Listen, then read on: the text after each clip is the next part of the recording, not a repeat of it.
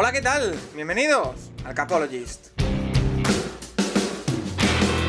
Where I come from isn't all that great. My automobile is a piece of crap. My fashion sense is a little whack, and my friends are just as screwy as me. I didn't go to boarding schools. Preppy girls never looked at me. Why should they? I ain't nobody got nothing in my pocket.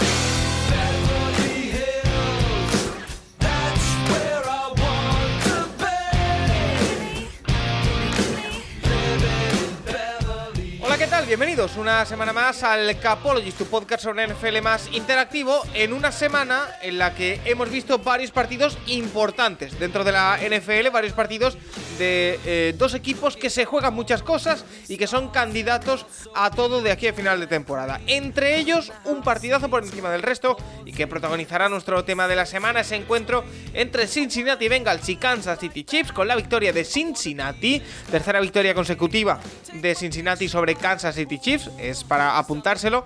Y es que es un partido que puede que nos confirme que Cincinnati dentro de la AFC también es candidato.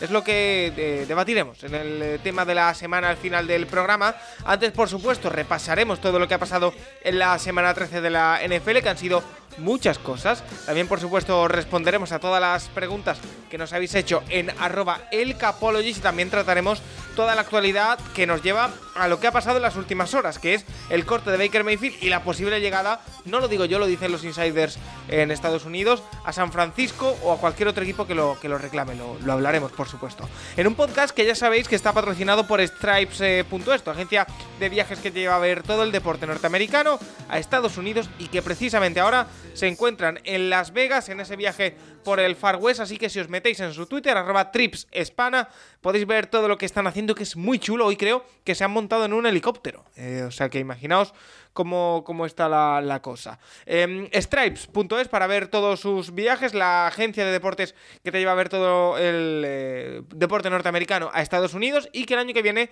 tienen ya planeados dos viajes. Uno, Canadá y Costa Este, otro, Green Bay, Cleveland, Chicago. A partir de diciembre abren esos, eh, esas inscripciones para poder entrar, así que no os perdáis, no os despistéis, porque es alucinante. Eh, no me voy a enrollar mucho más, porque hoy viene Rafa un pelín más tarde, así que le saludaré luego, pero sí tengo al resto del elenco habitual de este podcast. Eh, Nacho Cervera, arroba Nacho Cervera 6 en Twitter. ¿Qué tal? Muy buenas. Muy bien, aquí estamos una semana más. La verdad, una semana diferente con fiestas mañana, el jueves y demás, y, bueno, también con el Mundial que ya está en, fases eliminatorias. Pero bueno, la, la verdad es que la, la, jornada NFL ha estado muy bien. Yo creo que ayer hubo partida, ayer hubo grandes partidos, sobre todo en la segunda tanda, y, y bueno, vamos a ver qué tal. Eh, esta otra jornada más y ya solo quedan cinco para, para final de temporada y se está diciendo todo. ¿Tú tienes días festivos, Navacho? Es decir, ¿no tienes ni clase, ni trabajo, ni nada? Clase no. Clase han dado semana libre. Eh, trabajo sí. O sea, hoy he trabajado, miércoles y viernes también me toca. Vale, pero martes y jueves no. Sí, bueno, eso es pero porque es fiesta nacional. Podrías, podrías pasarte por The Cubines mañana, ¿no? ¿A qué hora grabáis? Sí, seguramente sí. No, no, seguramente sí, o sea, hoy no, hoy no voy a hacer nada. Lo hablamos luego, que después me llevo una fama que no me merezco. Eh, Santiago Tomasi, arroba el box de Tomasi en Twitter. ¿Qué tal? Muy buenas. Pues muy buenas, aquí estamos, la verdad. Oye, eh, mi pregunta es, ¿mejor que la semana pasada o peor? Eh, a ver, mejor en el sentido de que mejor cuerpo, pero en el sentido de que tengo un menos voz. Pero aquí estamos. Te, te he visto también con tu camiseta del Capolis ya, ¿no? ¿La Sí, tienes ahí? Me ha llegado hoy, la verdad es que muy, muy chula. Pues eh, todo aquel que quiera una, en nuestro Twitter, el, el tweet fijado, tiene ahí eh, las camisetas del Capologist, 15 euros. eh, y la verdad que son bastante chulas. ¿eh? Yo tengo una, Nacho también la tiene, Rafa, Tomasi también, Rafa. O sea, todos los que, los que queráis, nos pedís una, nos la compráis, evidentemente. Están todas las instrucciones ahí en ese tweet eh, fijado en nuestro Twitter, arroba el Capologist. Dicho esto, eh, después de estos anuncios y clasificados que ha ido entre presentación y presentación, vamos con la jornada 13 de la NFL. Vamos a repasar lo primero de todo, por supuesto, los resultados. Y es que eh, como decía Nacho, hubo bastantes partidos entre equipos importantes, sobre todo en el segundo turno. Em, el jueves comenzó la jornada con una victoria de los Bills, 24-10 ante New England Patriots. El domingo ya 7 de la tarde, Packers ganó, se impuso en el duelo divisional a Chicago Bears 28-19, sigue con opciones de playoff el equipo de Aaron Rodgers. Los Steelers ganaron 19-16 a Atlanta Falcons. Los Vikings ganaron, aunque sufrieron, ante los Jets 27-22. Los Lions apalizaron a los Jaguars 40-14. Los Eagles siguen con paso firme, victoria importante ante los Titans 35-10. Los Browns ganaron en el debut de Deshaun Watson 27-14 a Houston Texans. Los Giants y Washington Commanders empataron a 20, segundo empate de la temporada. Los Ravens que ganaron en un partido que va a tener cola y que vamos a hablar bastante.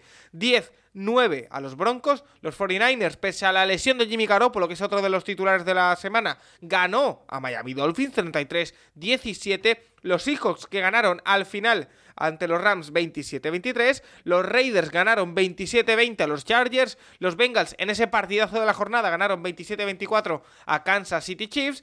Y los Cowboys con 33 puntos en el último cuarto ganaron 54-19 a los Colts. Queda pendiente el Buccaneers Saints de esta noche, 12 y cuarto de la madrugada del lunes al martes, que hablaremos por supuesto con Juan Jiménez mañana en The Cubiner y quién sabe sí con Nacho Cervera. Em, Nacho, aprovecho y ya te pregunto, como siempre, lo mejor y lo peor de la semana en formato rápido para ti. Bueno, obviamente yo creo que el partido entre Cincinnati y los Chiefs tiene que estar ahí. La verdad es que un partido muy buen juego por los dos y Cincinnati, bueno. Eh, los Chiefs este año han perdido cinco partidos y tres son con los, con los Bengals en 2022, contando el final de temporada pasada y playoff. Así que parece que hay un poco de kriptonita. Y, Filadelfia, la verdad. Yo creo que Filadelfia, después de unas semanas las que habían dejado alguna duda con el juego con la defensa de carrera, con, alguna victoria no tan solvente como principio de temporada, con la derrota con los Commanders, pues venía una prueba top para esa situación, que son Derrick Henry y los Titans, y la verdad es que el partido pues, fue una paliza. Eh, partido muy fácil, AJ Brown con algún que otro mensajito al general manager de los Titans y la verdad es que hizo un partidazo, Jebro. Em, ¿Y lo peor? Lo peor, em, bueno, realmente por no volver a, meterse en el tema de los Broncos, pues eh, yo diría que una de las cosas eh, negativas y que creo que de verdad que este año se puedan quedar fuera de playoff los Chargers es una cosa increíble. O sea, con el talento que hay en esa plantilla, que los Chargers vayan 6-6 es, es muy mal trabajo desde, la, desde, el, desde el front office o desde, desde, el, desde el grupo de entrenadores. Y, bueno, eh, es que, es, verdad que, eh, Nacho, Brandon Staley empieza a oler a lunes negro, ¿eh? Hombre, es que se lo está ganando, ¿eh?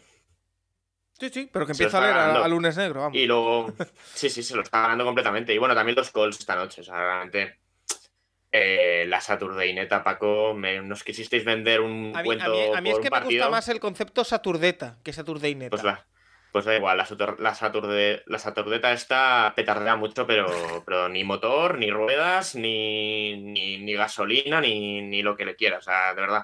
Duró un partido el hype ese que tuvisteis. Bueno, eh, Tomás, sí, para ti, lo mejor y lo peor de la semana. Lo peor, sin ningún tipo de duda, es el Broncos Ravens. Así como concepto. como concepto es, un partido vergonzante. Los Broncos no saben atacar. Yo no sé qué le dio a Greg Roman el otro día, pero los Ravens tampoco se quisieron hacer. Fue desesperante. Y lo bueno es que vimos equipos, entre comillas, desahuciados compitiendo. Eh, vimos jugar bien a Chicago, aunque pierden el partido contra Packers, y están eliminados de playoff. Vimos a Texans competir el partido, aunque luego, evidentemente, por talento, pues bueno, y por Lobby Smith, pues ya tal. Eh, vimos también a los Raiders competir una temporada muy difícil para ellos. Vi a equipos que querían ganar a pesar de las bajas y a pesar de todo eso. Los Rams también compitieron muy bien.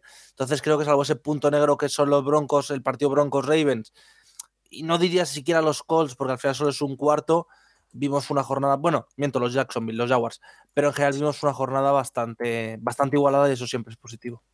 Una jornada muy igualada, marcada por esos partidos, sobre todo de, la, de las 10, y sobre todo una jornada de hoy marcada por la lesión de Jimmy Garoppolo, que es una de las claves de lo que queda de temporada, me atrevería a decir, porque cambia por completo el panorama de la NFC. Unos 49ers que venían como, bueno, como un cohete hacia arriba, que iban progresando, que incluso llegaron a ganar a los Dolphins eh, pese a la lesión de, de Garópolo el, el domingo, en la última jornada. Pero es que ahora se abre un abanico de posibilidades. Porque eh, primero hablemos de, de la lesión. Eh, es una lesión que le va a dejar fuera ya confirmado todo lo que queda de temporada. Eh, no hay opción de que vuelva Jimmy Garoppolo. Se ha roto el pie. se ha roto el pie, correcto, en una jugada bastante desafortunada.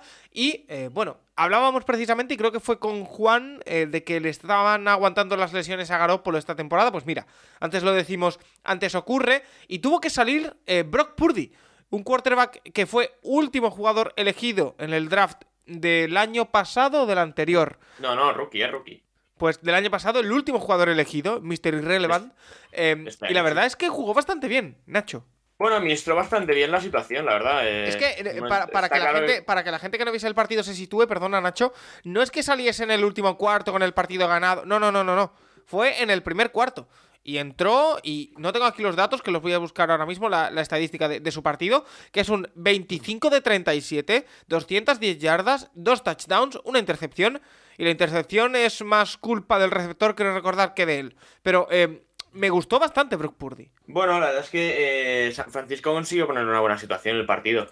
Obviamente, a ver, a mí es que Purdy ya, Tomasi también lo ha visto bastante en college y a mí es un jugador que, es que es una escopeta de feria. Entonces veremos más a futuro, veremos ahora estas semanas que ya sí que tenga que prepararse de verdad como un, como un titular de cara al partido, qué tal, pero obviamente, eh, así como San Francisco daba la sensación de poder llegar a, a, playoff como, no el Sit-1, pero el equipo más peligroso de la NFC, hombre, a mí con Purdy me, me parece muy complicado que en los cuatro partidos de playoff que van a tener que jugar los 49ers no haya una situación en la que dependan de Purdy. Y obviamente el, el bajón de nivel de Purdy respecto a Garoppolo es muy grande. Oye, Ah, muy, muy eh, grande. Hay que recordar que es, es Mister Irrelevant. O sea, Sí, es que sí, sí. eh, hay último jugador elegido en 261 el último draft de la NFL. hay 261 jugadores escogidos antes que él. Eh, es un jugador que en college el primer, segundo año dio una buena sensación, se hablaba de él como futuri y si puede llegar a ser primera ronda, luego el estancamiento fue más, que evidente en Iowa. Empezó, bueno, con sus problemillas, Juan siempre ha hablado, es un jugador que tiene, tiene highlights y tiene highlights bastante terribles en college también, para bien y para mal, pero, pero a ver, a mí me, me genera muchas dudas. Es verdad que San Francisco, con la defensa que tiene y con ese grupo que tiene en ataque, pues va a estar en playoff y partidos va a ganar. Y viendo cómo está Seattle, pues es posible que incluso se ve en la división sin problemas. Pero a mí me cuesta verle que contra unos Eagles, contra unos Vikings, contra unos Cowboys no sea necesario un nivel eh, bastante bueno de Purdy que no, y no sé si lo veremos. Eso va a costar. Oye, eh, por cierto, eh, Tomasi, eh, ese Brock Purdy, que hemos visto cómo, cómo juega esta semana, siempre hablamos de que el quarterback que sale de primeras eh, sorprende porque el equipo contrario no se puede preparar un tape de, de- de él, menos de Brock Purdy, que no había jugado todavía ni un solo snap en la, en la NFL. eh, pero pese a ello, y que hay que controlar el hype, y que el segundo partido y el tercero son más duros que el primero, sin duda, a mí es que me gustó bastante. A mí no. Es decir, no, no- Me jugó bien. sí, O sea, pero- para, para- para la situación que había, pues salió y Eh, cumplió. Escuchadme, escuchadme un momento el razonamiento. Cumplió. Ya está. Cumplió, Es decir, cumplió. cumplió. Hombre, No es para, que la- jugase para muy las bien, no es que que haber en él, es más que demostrase- suficiente. Es más talento el que haya mostrado en college. Es un cúbilo que ha dicho Nacho. Muchos highlights, muchos lowlights. No mezcla entre los dos y tiene momentos que es absolutamente desastroso. La parte positiva está con Shanahan. Es decir, va a ser un cubi que va a estar mucho más controlado, que no va a ser tan eh, errático y que no va a ser tan eh, desastroso. La parte negativa está con Shanahan. Es decir, ha hecho que Nick Mullens pareciera un cubi mínimamente decente de la NFL. Entonces, sí, muy guay para no, ¿eh? 49ers en el sentido de que Purdy no va a ser tan desastre, pero que nadie se flipe en plan de no, cuidado porque los 49ers el año que viene tienen tres cubis titulares, Garoppolo, Lance y Purdy. Que bueno, coña. Que eh, esa es otra, Tomasi, porque justo antes del partido en el que se lesiona Garópolo, los rumores de los insiders, que siempre decimos que no son casualidad, eh, apuntaban a que iba a haber conversaciones sobre una posible renovación de Garópolo. Y como ¿Cuántas- pase eso este verano, se meten en un jaleo. ¿Cuántas temporadas completas ha cumplido Garoppolo? Una. Una, ¿no? La de No la, de la Super Bowl, ¿no? más. Bueno, el año pasado se pierde. El año pasado se Pierde- pierde partidos. Se pierde un par de partidos Se- el año pasado, eh, creo. eh, el año Pero que llegan a la Super una. Bowl, ¿no? Sí, sí.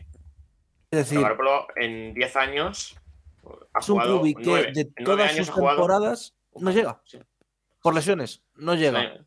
Tiene 31 Sí. años, Jimmy Garoppolo. ¿eh? Bueno, pero que, No tiene que quiero 23. decir que si hay El año conversaciones. un partido, ¿eh? Es, es otro tema que seguro que ya abordaremos en la off-season, si ocurre, y que va a ser un tema de largo y tendido eh, en cuanto a conversación.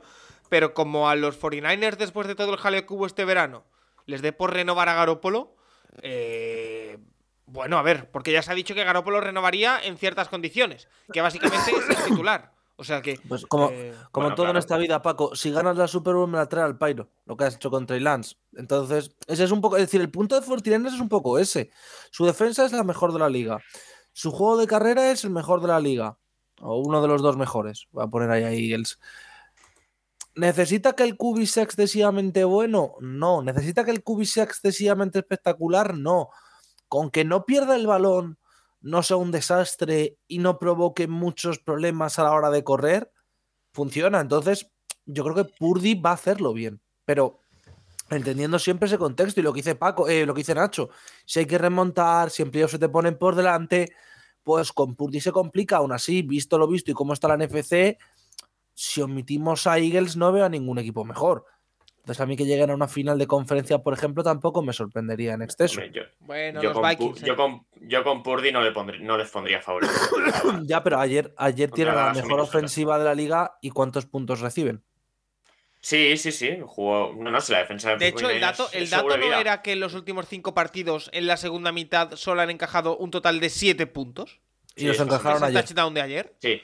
Sí, mi problema es que eh, yo tengo. O sea, creo que la, la defensa de 49ers deja- es capaz de dejar por debajo de 20 puntos a cualquiera. Pero es que la experiencia con Purdy es que Purdy es capaz de hacer sumar puntos al rival también. Ya, pero es que no le va a dejar Shanahan. Es decir, es que ese va a ser el Ya, tema con pero- este es Purdy. Que ¿Cuántas veces le vamos a ver hacer eh, un drop back y pasar? O no, Purdy, lo que pasó, lo que pasó. A ver, el, el típico GIF que ha salido 150 veces hoy, el meme de el día que Purdy está cayéndose, Dios sabrá por qué decía lanzar el balón hacia arriba y le interceptan. Sí, sí. Eh, esa- que lo hemos visto eh, 15 veces y lo ha subido esa- Álvaro Rodríguez como 5. es- Esa esa- esa es Iowa State increíble. Sí, Eh, claro. no va a pasar en NFL, es decir, va a estar muchísimo más controlado. No va a tener, es que no va a tener la opción. A mí, Ese va a ser el tema. yo- Bueno, pero- yo os había claro. escuchado hablar de Brock Purdy en el proceso pre-draft y yo no tenía muchas expectativas cuando sale ayer. Yo me esperaba un Kyle Allen de la vida. Y sale y lo hace mucho mejor que, por ejemplo, Kyle Allen. Así que, oye, Quiero ver, recordarte el primer partido de Kyle Allen. Claro, Kyle Allen ganó, ganó- Kyle Allen es que fue muy gracioso porque ganó cinco. Cuando se lesiona Cam Newton aquel año, ganan con Kyle Allen ganan cuatro o cinco partidos seguidos los Panthers después. Y que, que hoy Kyle Allen, Kyle Allen. Bueno, Kyle Allen es un paquete. Y lo mismo puede estar pasando con Primer- Washington. Primer con partido de Kyle Allen, 225 yardas, dos touchdowns, 33-14 se zumbó, ese, perdón por el verbo, a los Saints. oye, pues es bastante similar a lo de Brock Purdy, ¿no? Claro, es decir, es que hay que tener mucho cuidado con eso. Por eso digo, el primer partido, no tenían tape, no, o sea, no había forma de pararle eh, de forma analítica. Pero, hemos oye, visto, hemos visto a Cubis peores que Purdy llegar a la NFL y jugar. Eso es obvio. Por eso. Que, Mucho oye, peores, Oye, pero- eh, tenemos varias preguntas al respecto de esta lesión de Garópolo. Em, por ejemplo, la de Safety Inseguro que nos dice si alguna vez un quarterback 3 ha sido capaz de llevar a su equipo a la Super Bowl. A mí así a bote pronto no se me ocurre, porque lo máximo que se me ocurre es lo de Nick Foles, pero no era Kurt QB3. Warner técnicamente podría encajar. Sí, pero, Pero- claro, Kurt Warner empieza a jugar ya en pretemporada. Eh, Lo más cercano sería Kinum llegando a final de era- conferencia. Keenum fue el tercero, ¿no? Claro, porque estaba, a ver, técnicamente empieza como segundo, pero Bridgewater iba a volver en la temporada y estaba por Y delante. estaba entonces era el Bradford por delante, Pero, ¿no? pero Claro. claro. Bradford que duró un partido. Dura el primero, sí. Sí, claro, pero estamos hablando de jugadores que empiezan a jugar ya en la semana 1, 2, 3. Entonces, Sí, pero por Eh, ejemplo, ahí se suponía que le iba a sentar eh, Teddy Bridgewater. Es decir, es lo Sí, único que se pero- me ocurra así, más o menos, porque Foles es QB2 desde el principio. Bueno, sí. miento, Foles es QB3, no es QB2, No, es porque el QB2, traspaso no, no. de Bradford se hace el, ante- el año anterior. Sí. Oye, eh, y precisamente eh, Seahawks Jax nos dice, con la lesión de Garópolo, ¿está todo peligrosamente preparado para que Rafa Cervera acierte sus predicciones de Seahawks como líderes de división e Eagles a la Super Bowl? Eh, ¿Creéis que la defensa de 49ers podrá aguantar el tirón? Eh, ahora hablaremos también de, después de, Seattle, porque hay mucha tela que cortar, porque también han sufrido una lesión muy importante este domingo, la de eh, Kenneth Walker. Eh, Pero, Nacho, esa defensa de los 49ers, como estábamos diciendo un poquito, ¿va a poder aguantar a este equipo, sea quien sea el quarterback? A ver. eh, Parece que sí. Vamos a, O sea, quiero decir, no sé si para A ver, ganar el una Super Bowl, pero eh, ayer sostiene la defensa, aunque Purdy para mí juegue bien, pero bueno, al final la defensa. A ver, la, la defensa es top, obviamente. La defensa de 49ers tiene, es que lo tiene todo, además. Tienen, la línea defensiva tiene dos o tres jugadores que son completamente élite y por detrás el- la secundaria no es tan tan buena, pero sí que obviamente aprovecha mucho todo lo que genera ese front seven. El poco tiempo le da a los quarterbacks. Esta semana tú le haces la vida imposible y tú a cometer errores a partir de eso. Entonces, verdad que es una defensa que los errores te los, te los, hace, te los hace pagar caro. Pero claro, el día, el día que haga falta un paso adelante del ataque, un drive ganador de, en el que se tenga que ir al pase muchas veces, pues a mí me cuesta ver a Purdy en una situación así. Y en playoff al final vas a tener alguna situación de estas. Eh, siem- siempre, es muy difícil. O sea, en playoff no, van a- no vas a ganar todos los partidos de 10 puntos y, y con tranquilidad en el último cuarto. Eso no va a pasar. Entonces, veremos. Eh, yo eso, yo creo que en la NFC hay cuatro equipos que son bastante superiores al resto. Eh, Filadelfia, Dallas, Minnesota y, y San Francisco. Entonces- pe- pequeñísimo apunte. Pequeñísimo apunte. Venga, baja, eso. baja el suflé de los Vikings, va. 500 yardas. ¿Qué es eso? 500. Las que se comieron ayer de la ofensiva de los Jets, los Vikings. Es que además. A ver, déjame mirar. 10, No. 2. No es coña, ¿eh? dos. 500 yardas, 320 de Mike White. Bueno, Es que- Mike White no es mejor que Purdy. Tomás, sí. Ese, ese es el problema. Bueno, Mike White no bueno. es mejor que Purdy. ahí, ahí. Bueno, yo, es que- yo creo que tiene cositas, ¿eh, Mike White? Mike White es un. Sí, que su apellido es el mismo que Walter White. Eso son cositas. Y, que, verdad, y que- y pero- que visten de blanco de vez en cuando los Jets, sí. Eh, a ver, pero Cositas. también, también Mike White te lanza las intercepciones que te lanza y la defensa, es que la defensa de los Vikings en los momentos importantes está respondiendo. O sea, yo me, yo me veo en el último drive de los, de, de los 49ers teniendo que ir a remontar a los Vikings y que acabe una intercepción de Harrison Smith, por ejemplo. Ya. No Eh, ha pasado no sé cuántas veces ya. Es También eh, David Pero Pereda nos preguntaba por, por los 49ers. eh, y también Francisco Javier que nos dice: ¿Qué posibilidades le veis ahora a 49ers? ¿Pueden contratar a algún quarterback o ya no pueden contratar a nadie? Poder Eh, pueden. Espera, espera, espera. Que esto lo voy a entroncar. hay morralla, pero poder pueden. voy a entroncar directamente con la más rabiosa actualidad. Y es que Ah. hoy lunes, por la tarde, hemos conocido la noticia de que eh, Baker Mayfield va a ser cortado, o ha sido cortado ya por Carolina Ha sido, ha Panthers. sido. Una, un corte que llega después de que lo haya pedido el propio jugador, de que el equipo esté de acuerdo y que está dentro de su último año de contrato. ¿Qué pasa? Que Baker Mayfield entra en waivers durante 24 horas. ¿En qué consiste el periodo de, waivers? Nacho, porque nos han preguntado y creo que es buen momento para aclararlo antes de eh, poder hablar o no de la posibilidad de que llegue San Francisco. Em, Esto de, de waivers, ¿en qué consiste y cómo funciona? Pues es literalmente lo mismo que la Fantasy. O sea, los que juguéis Fantasy tenéis el sistema waivers en la mayoría de ligas. Eh, todo una vez que se acaba el periodo de traspasos en la NFL, todos los jugadores cortados pasan por waivers. Entonces, eh, De hecho, de hecho Pues creo eso. que no tiene, no tiene que ver con el periodo de traspasos, ¿eh? Yo creo que es en cualquier momento, ¿no? no, eh, para jugadores veteranos, eh, durante la. Un jugador veterano que es cortado durante pretemporada o las primeras semanas, eh, no, tiene, no tiene que pasar por waivers. Jugador veterano creo que son. que Son más de dos o tres temporadas consegui- o sea, eh, completadas en la NFL. Vale. completadas es más de 10 par- 6 partidos en roster. Eh, pero a partir del. Una vez que se acaba el periodo de traspaso, sí que ya todos los jugadores cortados pasan por waivers. Y bueno, son eso, 24 horas hasta mañana. Cualquier equipo interesado en el contrato de Baker Mayfield, que es de 1,4 millones hasta que acabe la temporada, eh, puede reclamar al jugador y obviamente pues el que esté más arriba en el orden de waivers, que es el orden del draft. Eh, es decir, Houston está el 1, por ejemplo, y, Chicago el 2. El orden del draft ahora mismo, no del último draft, sino del draft ahora mismo. Es decir, el peor equipo Sí. del NFL ahora mismo tiene preferencia número uno. Sí, o sea, está Houston, ahora mismo el draft es Houston, Chicago, Denver, las, eh, Los Ángeles, Carolina, bueno, Carolina no va a reclamarlo, obviamente, New Orleans, esto sería el top 5, los cinco equipos con, ma- con mejor prioridad. Entonces, eh, bueno, de todos los equipos que reclamen a Mayfield, si es que alguien lo hace, eh, pues el que esté más arriba en el orden del draft se lo llevaría. Vale. Eh, Eh, dicho es esto, decir, el- sí. dicho esto, y volviendo al tema, San Francisco, obviamente, por el récord que lleva, ahora mismo San Francisco es el equipo 25 en el orden del draft, quitando a Carolina y eh, es el equipo 24 en el orden de waivers para, este, para, este, para el caso de Mayfield. Eh, hombre, parece complicado sí. que ninguno de los 23 anteriores lo reclame. Mira. Todos menos Minnesota tienen dinero en estos momentos, espacio salarial para reclamarlo. Minnesota está por detrás de San Francisco. Una- no- lo, siento por ti, hacerlo. Tomasi, que no podáis hacerlo. Pero, pero vamos, que yo volviendo a la frase anterior, en lo que queda es morralla. No, mira, eh, tenemos varias preguntas al respecto, porque nos pregunta Carles Pericot, MacBers, Kike NFL Cuba, Fandido, que qué van a hacer, o qué va a pasar con Mayfield, dónde creemos que puede ir, si puede ir a San Francisco, si la temporada eh, eh, puede ir a mejor en San Francisco con Baker Mayfield antes que con Purdy. Em, yo mi opinión personal, y ya como ya sabéis, y, no me escondo, y lo sabéis todos, y, no es secreto, eh, soy un gran admirador de Baker Mayfield, o me gusta bastante más que a la mayoría. Eh, a mí eh, esto lo he recibido como una grandísima noticia, porque le da oportunidad de, antes de final de temporada, que es cuando acaba su contrato, tener eh, una última oportunidad de funcionar y de demostrar que lo que ha faltado en Carolina es el entorno. Quiero pensar. Eh, dicho esto, eh, Sí, eh, equip- se, no- se nota mucho lo de que falta el entorno cuando sale Mayfield y todos los jugadores mejoran. bueno, no, eh, quiero decir, ¿qué quarterback ha funcionado este año en Carolina?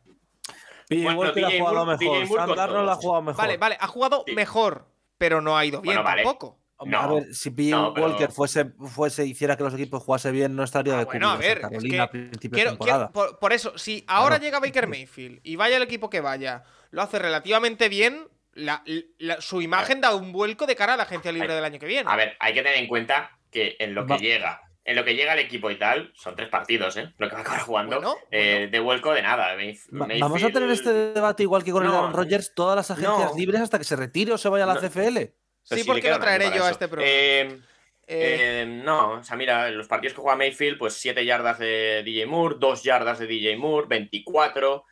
Que sí, que sí, que no ha funcionado su conexión 103. con, con DJ Moore, pero eh, ahora ya hay que mirar No. hacia adelante. Me explico. O- Hoy en el grupo de WhatsApp que tenemos cuando ha saltado esta noticia, hemos empezado a sacar nombres de equipos que a lo mejor pueden estar interesados en Baker Mayfield. Y nos salen Houston Texans, que no lo creo, porque, a ver, ¿para qué quieren a Mayfield? Quiero decir, Para perder partidos. Pero si ya tienen a- a- ya Para que, tienen para que no juegue Kyle Allen. Es que, ya- es que, ¿para qué preguntas si sabes que te vas a No, no, el no, palo, pero si ya tienen a Kyle Allen, quiero decir, no, ya, ya siendo serios. Para que no, para que no jueguen para que no juegue Kyle ver, Allen. es que Kyle Allen- es que serio. Kyle- Kyle Allen es, es- decir, ver a Kyle Allen ayer es una cosa que, mira, Pero si quieren perder parálisis partidos. del sueño van a estar Sí. él y el ataque de los Broncos. Que si acaban, Entonces, que si acaban 1-15-1, ahí no aguanta vivo ni nadie. Y con Ah, digo yo que- 2-14-2 también, va- 2-14-1 también van a conseguir. Bueno, pero- 6-1, así que Sí, pero, pero no sé. Eso. Es que cuando ganaron este partido los Texans? ¿En la semana 5? ¿En la semana, Sí, o sea, van, a, van a perder de las 12 partidos seguidos? Después, Pues- más equipos que podrían estar interesados. Los, Rams, eh, que además Sí. eh, yo ya, ya he llegado a leer por ahí que, claro, tienen una rivalidad con los 49ers y a lo mejor lo cogen solo para quitárselo a San Francisco.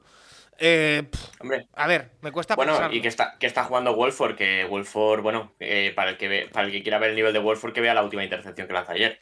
Lamentable, Eh, Bryce bueno, que Perkins no- es el QB2 y le hemos visto jugar de titular este año, ¿eh? Bryce Perkins. por eso. Bryce Perkins. Eh, Que siguiente. Bryce, eh, Per- Bryce Perkins no es mejor que, que Purdy. no, si es que hay creo- bastantes creo que no es mejor, que están fuera, jugando fuera bromas, NFL que esto no que voy a son decir mejores que Purdy. Es bestia, pero Perkins no es mejor que Josh Johnson, que es el que ha elegido San Francisco como QB2 que ha pasado por 16 franquicias. Es verdad, con ese, con ese montaje un poco cutre de, de- de la NFL. Em, más había otro equipo más que habéis dicho vosotros, que yo no me Los. Jaguars Bueno, y está- Trevor Lawrence está lesionado. A ver, no sabemos cómo está de la pierna. El tema, el tema Lawrence en Jacksonville volvió al partido, pero a ver cómo está eso. Bueno, Indianapolis, Colts, que ya no, porque magia. eh, no lo quisieron ya en la offseason, pero.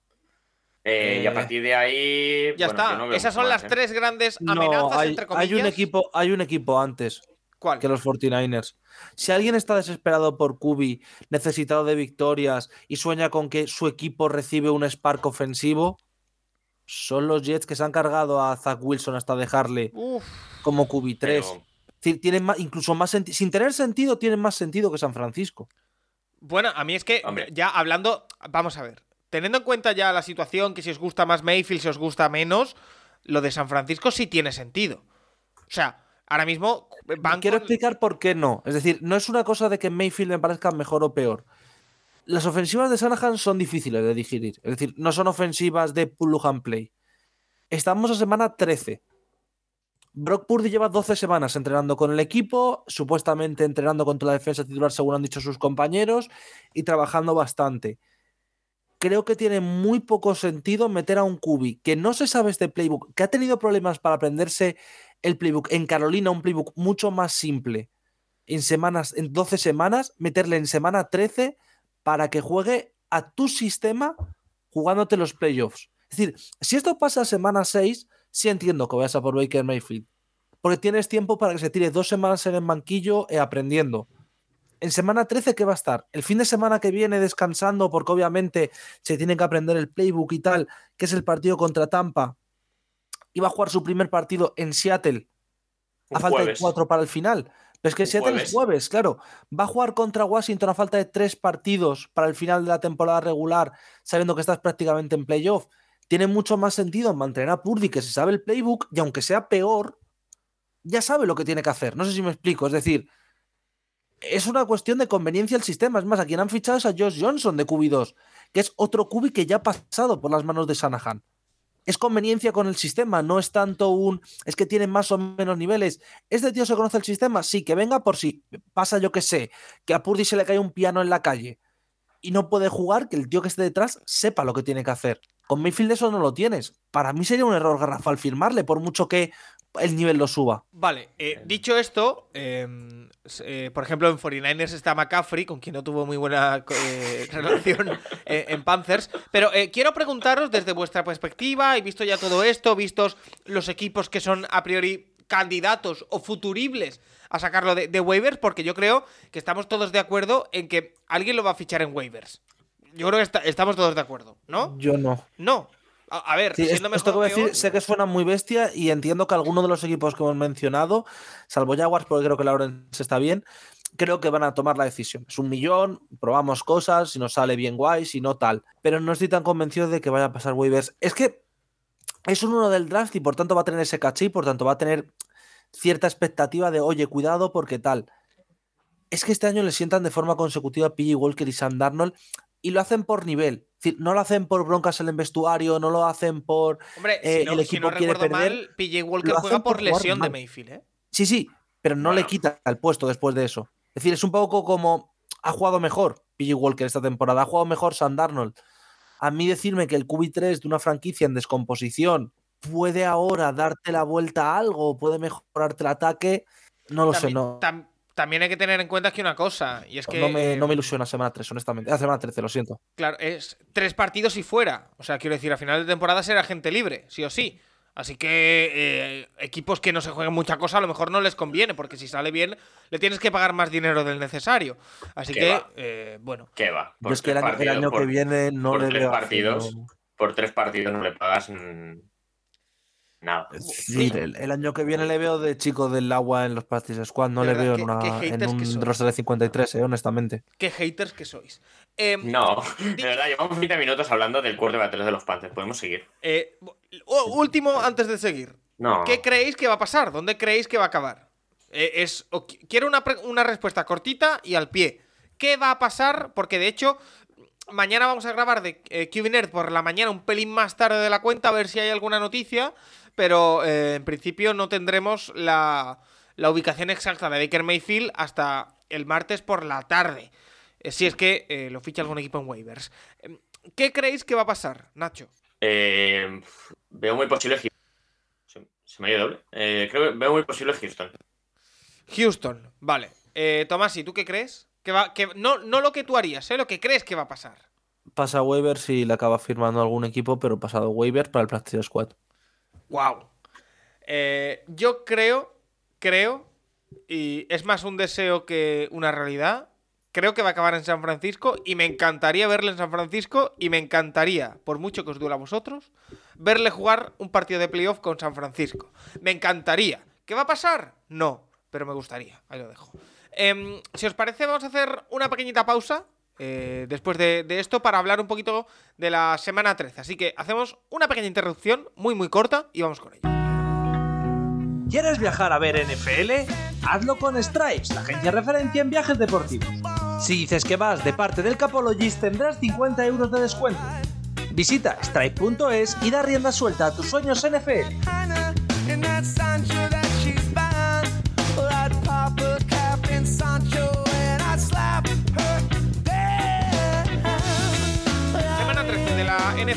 Y una pregunta que es un poco paradójica, ¿eh? porque yo me la he tenido que pensar bastante. Nos dice Asturias Colts, no sé si es por la situación del equipo, o de su equipo en este caso, los Colts, pero este año como que la temporada regular se me está haciendo larga con muchos partidos que ya no apetece ver cuando debería estar al rojo vivo todo. ¿Qué os parece a vosotros?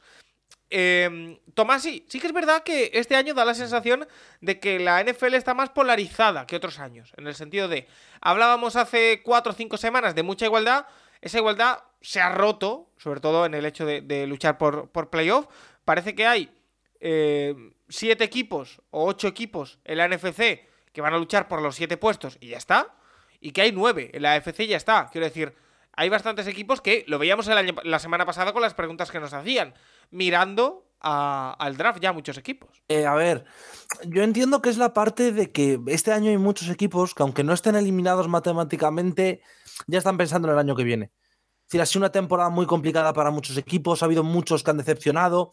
Y cuando tu equipo decepciona, se nota mucho la carga. En Colts es evidente. Colts es un equipo de playoff que acaba al final eh, muy mal, acaba muy mal la temporada creo que al final el, punto que hay detrás es no pasa nada. Es decir, la temporada se te hace larga porque el resultado es malo. Pero no sé, creo que nos pasa a todos. Es decir, si por ejemplo los Vikings hubieran hecho un año como el año pasado, de que estos 12 o 10 partidos que llevamos ganados de menos de una anotación, 9, perdón, pierdes 7 y vas 4, 8, pues dices, pues no tengo ganas de ver más la temporada porque estoy cansado. Entonces yo creo que es lo que pasa con Colts, que es un poco esa sensación, pero la temporada al final de 17 eh, sigue siendo muy emocionante.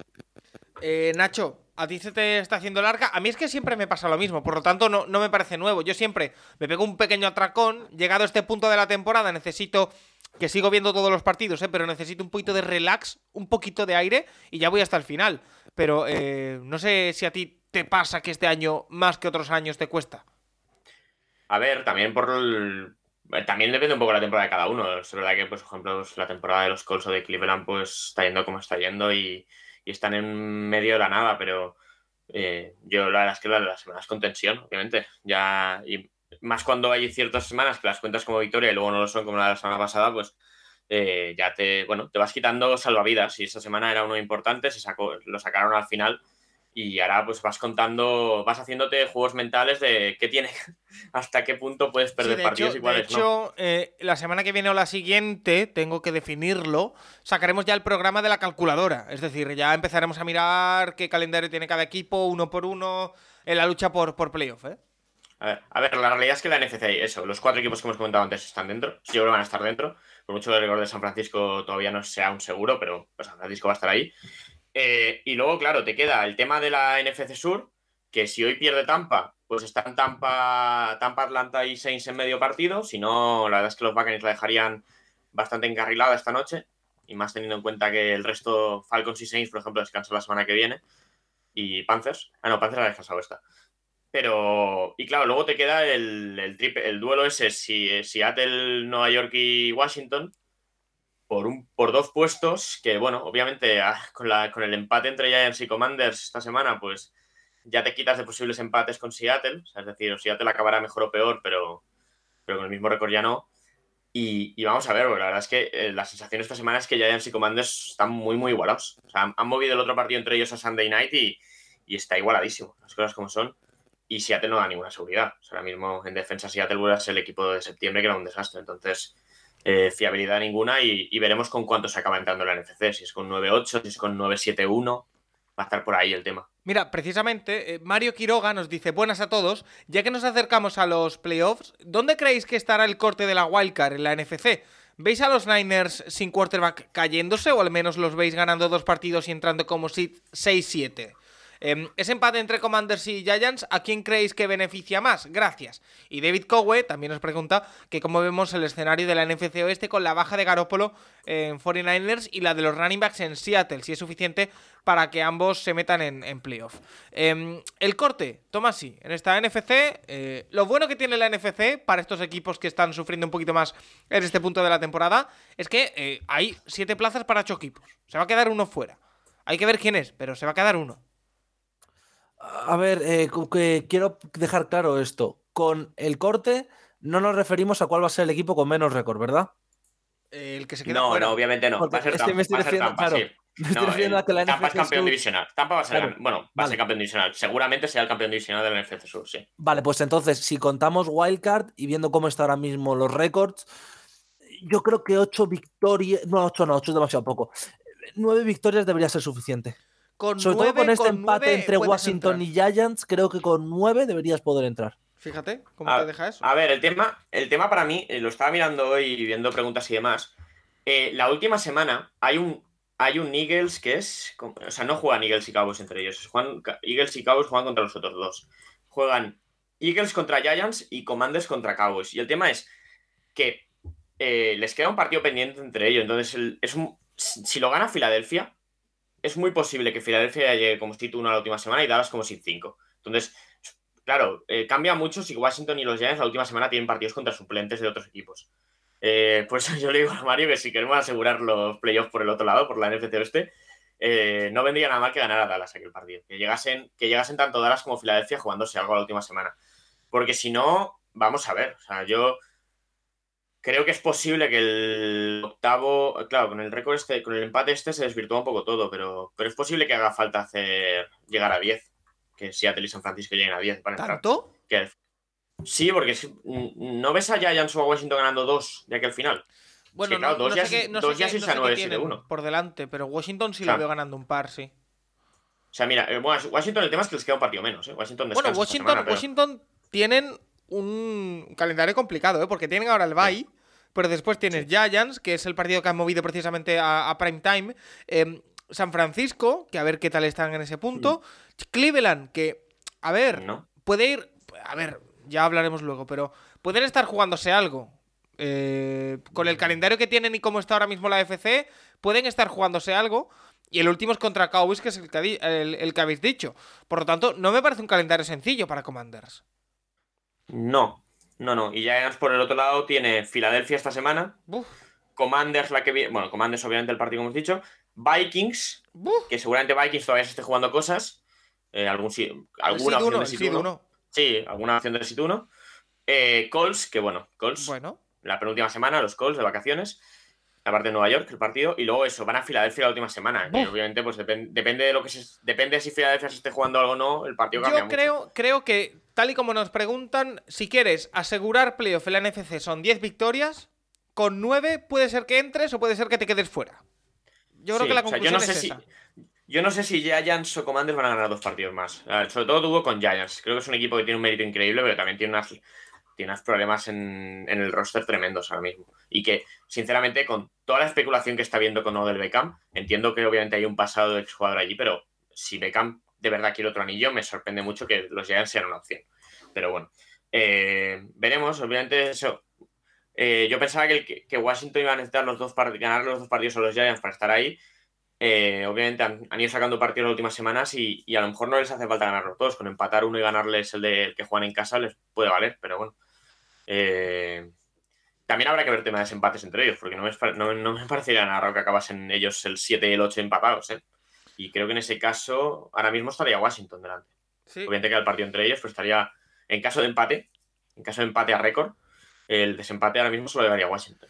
Em, otra lesión que también es importante dentro de la NFL, más allá de la de Garoppolo, es la de Lamar Jackson. Em, Mm. Que hay que ver porque parece ser que no va a ser, si no me equivoco, eh, hasta el final de temporada, pero sí que se va a perder algún que otro partido. Em, y nos pregunta tanto Kike NFL Cuba como Nacho Bauset. eh, en lo primero, si Kike NFL Cuba nos dice si la lesión de Lamar Jackson es preocupante de cara a los siguientes partidos y a la situación contractual del mismo. Y si Nacho Bauset dice que si es reconducible el ataque de Ravens con o sin Lamar Jackson. Em, es de justicia decir, es de recibo decir, que el ataque de los Ravens desde hace bastantes semanas, ya con Lamar Jackson, no funciona. No funciona. Llámese por una cosa o por otra. Muchos dedos apuntan a, Greg Roman, el, coordinador ofensivo de, Baltimore, pero no funciona. Y el partido que ganan este domingo es porque Broncos es incluso peor que, el ataque de, Baltimore. Eh, pero eh, esta lesión, evidentemente, agrava todos los problemas de Baltimore, que está ahora mismo 8-4, si no me equivoco, de récord, pero que eh, tendría que repasar su, su calendario, pero eh, lo va a tener difícil aquí a final de temporada. Eh, hay que sumar también el hecho de que tendrá que jugar Handley, que han firmado de quarterback suplente a Handley para eh, aumentar mi confusión con, do- con ellos dos. Eh, pero bueno, a ver, siempre hemos hablado de que, de que Trent Handley es uno de los mejores quarterbacks suplentes de la NFL. Tyler. Perdón. Tyler. Tyler, Tyler. perdón. ¿Ves cómo no me Has hecho, aclaro? el otro se llama Brett y este Tyler. Ya has hecho una unión de los no, dos. me, no me aclaro.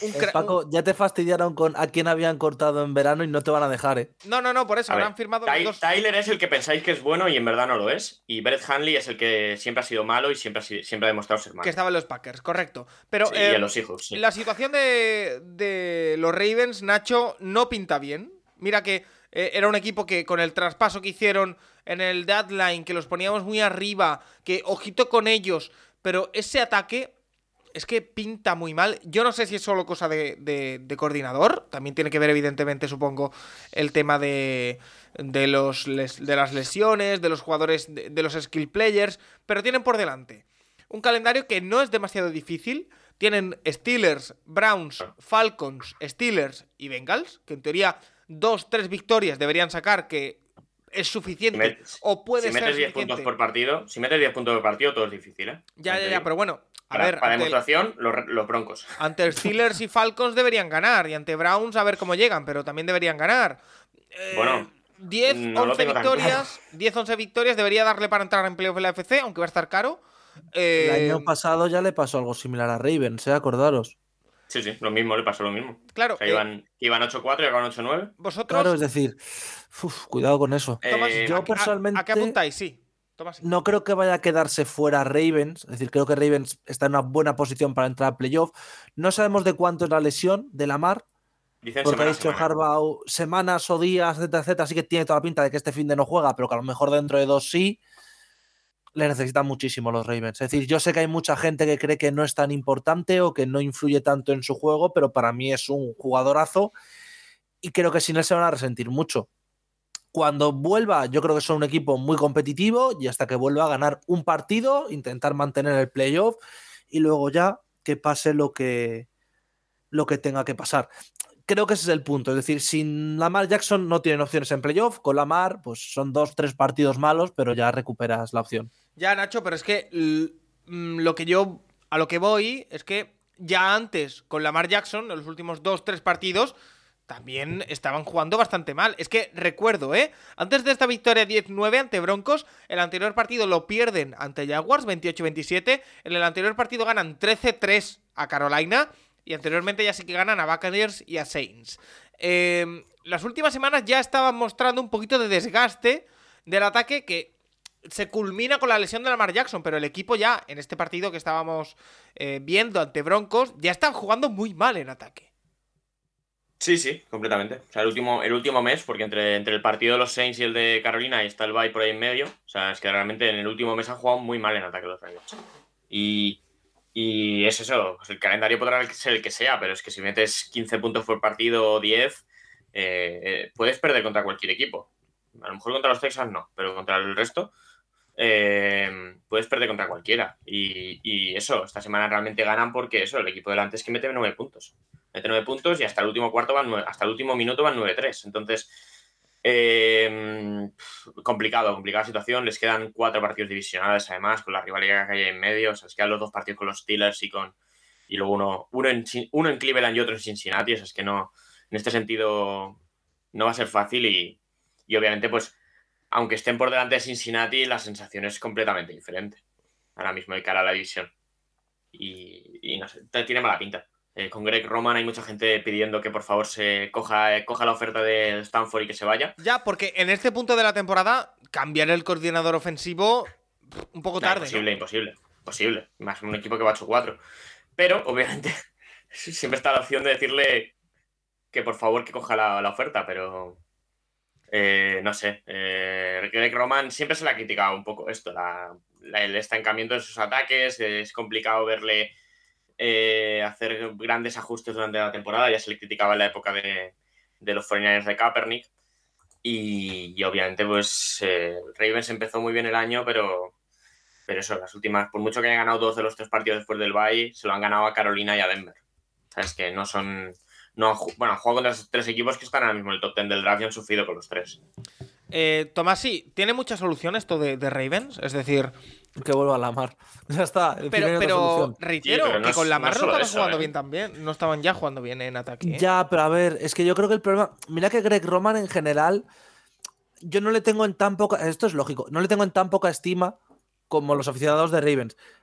Lo cual es lógico. Porque es lógico porque al final los aficionados de Ravens le tienen que vi- convivir más con él. Pero creo que su tiempo ha acabado y creo que su ofensiva es casi antidiluviana. Entonces, la defensa tiene fallitos, pero funciona. Pero es que ese ataque con Greg Roman pierde parte de las opciones que tendría para funcionar. Y creo que ahí es donde está el principal problema de Ravens para llegar a hacer algo este playoff. Es decir, creo que este año los Ravens no son contenders por eso. Porque ese ataque no me da la sensación. Y si la mar me da que se pueden quedar fuera de playoff, con la mar en playoff entras y en playoff, pues mira, enero es muy raro. Hemos visto cosas en enero que no podríamos imaginar. Entonces es algo que se tendrían que aferrar los Ravens. Yo, eh, es que, de hecho, yo venía con la idea, ayer mientras veía la, jornada, de en este programa comentar que, que para mí yo les había puesto la cruz a los Ravens después de cómo veía el ataque esta semana. Eso le añadimos la lesión de Lamar Jackson, para mí los descarta. Hay que ver cuánto dura la, la lesión de, de Lamar para, para algo grande rollo Super Bowl. ¿Que pueden entrar en playoff? Sí, me lo creo. Pero que tienen ese gran lunar que es el ataque, eh, pues también. Y Rashad Bateman, que parecía que iba a ser el- el- la panacea, pues no, Duvernay. Está, está lesionado, ¿eh? Ya, ya, pero bueno, que se te cae, Sí, eh, Duvernay. Están todos tampoco- lesionados. Eh, El grupo de receptores es terrible. O sea, te pones a mirar los nombres y es que no, no, no hay uno que merezca mucho la pena. Mark Andrews sigue tocado, si no me equivoco. Eh, Andrews, J.K. bueno. Dobbins ha vuelto esta semana, pero bueno, eh, todavía le falta rodaje. Eh, bueno, son cositas que evidentemente las lesiones influyen. eh, cómo te coordinan desde la banda pues, también. Así que bueno, entre unos y otros la casa sin, sin barrer. Eh, otro equipo por el que eh, nos preguntan, en este caso las Fanball, es Buffalo Bills. Nos dice, muy buenas, ¿se mantendrá Bills en el sit 1 hasta final de temporada? ¿A qué se puede deber el bloqueo que sufre Kansas contra Bengals? ¿Le tiene la medida acogida? Hablaremos en el tema de la semana de- del partido y de, Cincinnati, pero bueno, aquí un poquito de, avance. Recuperan el sit número 1 Buffalo Bills después de esa victoria el jueves, eh, plácida victoria ante Patriots, en la que vimos a Mac Jones eh, despotricar contra su eh, coordinador ofensivo, o vaya sorpresa. Pero em, los Bills vuelven a estar sit número uno. Eh, Nacho, no sé si lo ves mantenible, si han recuperado un poquito el nivel, si hay que... Yo creo que hay que esperar todavía un poquito para decir si ha recuperado, por ejemplo, Josh Allen el, el tino y el equipo en general el, el acierto, pero oye, buena victoria ante una defensa complicada, 9-3, y ya llueve menos. Sí, muy, muy superiores a los Patriots. La verdad es que bueno, los Patriots en ataque son lo que son. Pero los Bills bueno, hicieron lo que tenían que hacer, ganar el partido con tranquilidad. Y a ver, esta semana, la verdad es que las dos próximas semanas vuelven a tener partidos divisionales en casa esta vez. Pero bueno, Jets y Miami. Eh, el de Miami lo han movido al sábado, además. Eh, o, bueno, cre- creo que está colocado el sábado, así que ese partido va a ser chulo. Y bueno, el tema es que Buffalo tiene un calendario bastante más complicado que Kansas para acabar la temporada. O sea, a Buffalo le quedan estos dos partidos, le toca ir a Cincinnati también la penúltima semana, que va a ser, un- va a ser un partido muy de los grandes, además, creo que es, en horario nocturno. Y bueno, eh, Buffalo tiene, obviamente tiene el desempate ganado por haberle ganado a Kansas, pero, pero bueno, primero lo que tiene que hacer Buffalo es asegurarse la división ganándole a los, a los Dolphins, eh, bueno, ganando a Dolphins y Jets estas próximas dos semanas y luego veremos. Además, eso, Chiefs es que, mira, estas dos próximas semanas juegan contra Broncos y Texans, luego contra Seattle, que bueno, eh, no deberían tener muchos problemas, y acaban con Broncos y Raiders. Es que eh, lo normal es que Chiefs haga pleno. Que luego puede pasar lo que pueda pasar, ¿eh? pero lo normal es que los Chiefs hagan pleno y que obliguen a los Bills a hacer pleno y es, no es tan fácil. Por cierto, eh, haciendo un poquito de podcasting en, en directo, eh, Santiago Tomás, sí, eh, ¿tienes algo que hacer el sábado 17 de diciembre? Pues de momento no. ¿Por qué? Bueno, va a ir a los Vikings, obviamente, porque Eso han es. puesto el partido. Sábado 17 de diciembre, tres partidos, porque ya si no me equivoco no hay college, eh, a espera No. de, de las bowls. 7 de la tarde, eh, Indianapolis. quiero- eh, te pido disculpas, Paco, pero exijo un respeto. Porque juraría que el 17 es el día de mi bowl favorita, Hombre, la Bahamas Bowl. ah, la conocida como una bowl que hacen en mitad de Bahamas, que se las- no es el 16, mira, ni siquiera, no he dicho nada. Bueno, que se hace en es, mitad el, de la nada, que es un porro terrible. es el partido, será el partido entre Francia y el que pierda la otra semifinal después de que Francia pierda con España. Eh, que. El día 17, sábado, tres partidos. Uno a las 7 de la tarde, Vikings Colts. Otro a las 10 de la noche, muy rico, Baltimore Ravens Cleveland Browns. Y se cierra con un partido a las 2 de la madrugada aquí en España, que es un Miami Dolphins Buffalo Bills, que tiene una pinta, que es una auténtica locura. Dicho esto, yo el día 16 de, de diciembre tengo la cena de empresa, por lo tanto, el día Yo también. 17 aspiro a vegetar en el sofá y esto me va a ayudar bastante. Em, pero bueno, buen cartel, buen cartel de, de la Eh, NFL Paco, para el día te- 17. te, puedo ser honesto sobre cenas de empresa y demás. Dime. A mí donde me la han puesto me han generado un ligero problema. ¿Cuándo te lo han puesto? Viernes ¿Sí? 13 de enero, Uf, justo antes de la semana de Wildcard. Yo no sé cómo va a llegar al sábado de Wildcard. Pero Tomás, ¿quién hace de- decir, ¿quién, hace una, quién hace una cena de empresa de Navidad el 13 de enero? A mí no me preguntes. Pero, pero Tomás, no sí, para, para ese día ya, o sea, para el sábado ya habrás llegado a casa, ¿no? Quiero decir, no va a durar tres días la fiesta de Navidad, ¿no? Bueno, es una opinión debatible, ¿sabes, Paco? Es que son tres partidos. Es que este año, como hay tres partidos el sábado, el domingo es Sunday night, va a ser Monday night, perdón, va a ser una semana de wildcard divertida. Bueno. Sam. Bueno, eh, yo creo que encontraremos la, la manera, Tomás. Y tú no te preocupes, disfrútala un 13 de enero, que es muy tarde, pero bueno. Em, Nacho, ¿tú tienes Magia. cena de empresa o no? Yo tengo comida de empresa que se alargará ¿Y cuándo es? el, ese viernes, el 10 y, ¿qué es? 16. Ah, como Sí. yo. Sí. Ah, qué bueno. Sí. Vale, no, no, pues oye, para coordinarnos un poquito, que habrá que hacer un podcast por cena de Navidad, ¿no? Sí, Eh, juega Seattle, juega Seattle el día antes, por la noche, el jueves. Pues mira, ahí lo tenemos. Eh, mira, precisamente hablando de Seattle, eh, tenemos varias preguntas al respecto porque eh, la victoria de Seattle esta semana, sin embargo, ha dejado alguna que otra duda en los Seahawks, sobre todo en la defensa. Eh, nos pregunta aquí que NFL Cuba que cómo Seattle puede mejorar la defensa contra la carrera. Eh, David Martínez Pérez, que qué le ha pasado a la defensa de Seattle, que desde Alemania ha tenido problemas y no ha sido, al menos en cuanto a resultados, la misma de antes. Y David Pereda, eh, que la batalla dentro de dos semanas entre San Francisco y Seattle se presenta con mucha incertidumbre. Eh, San Francisco sin quarterback y eh, Seattle sin media carrera. Em, a ver, hay que sumar a esas dudas en defensa, Nacho, la lesión de Kenneth Walker. Que si bien me decías ayer que no estaba jugando muy bien últimamente, igualmente es una baja dura y que va a conllevar consecuencias importantes en el ataque. Em, Bueno, el, el comentario de Carroll es que a lo mejor juega esta semana, ¿eh? ¿Sí? Sí. Es que- tobillo, ¿no? A ver, a ver, es que el problema es que Carroll tiene cero conocimiento sobre medicina. Entonces, cuando le toca explicar algo, algún tema, algún tema de lesiones, eh, no sabe. Entonces, el tío dice, tiene algo en el pie. Pero es posible que, depende del entrenamiento del miércoles y el jueves, eh, se verá. No sé si jugará esta semana.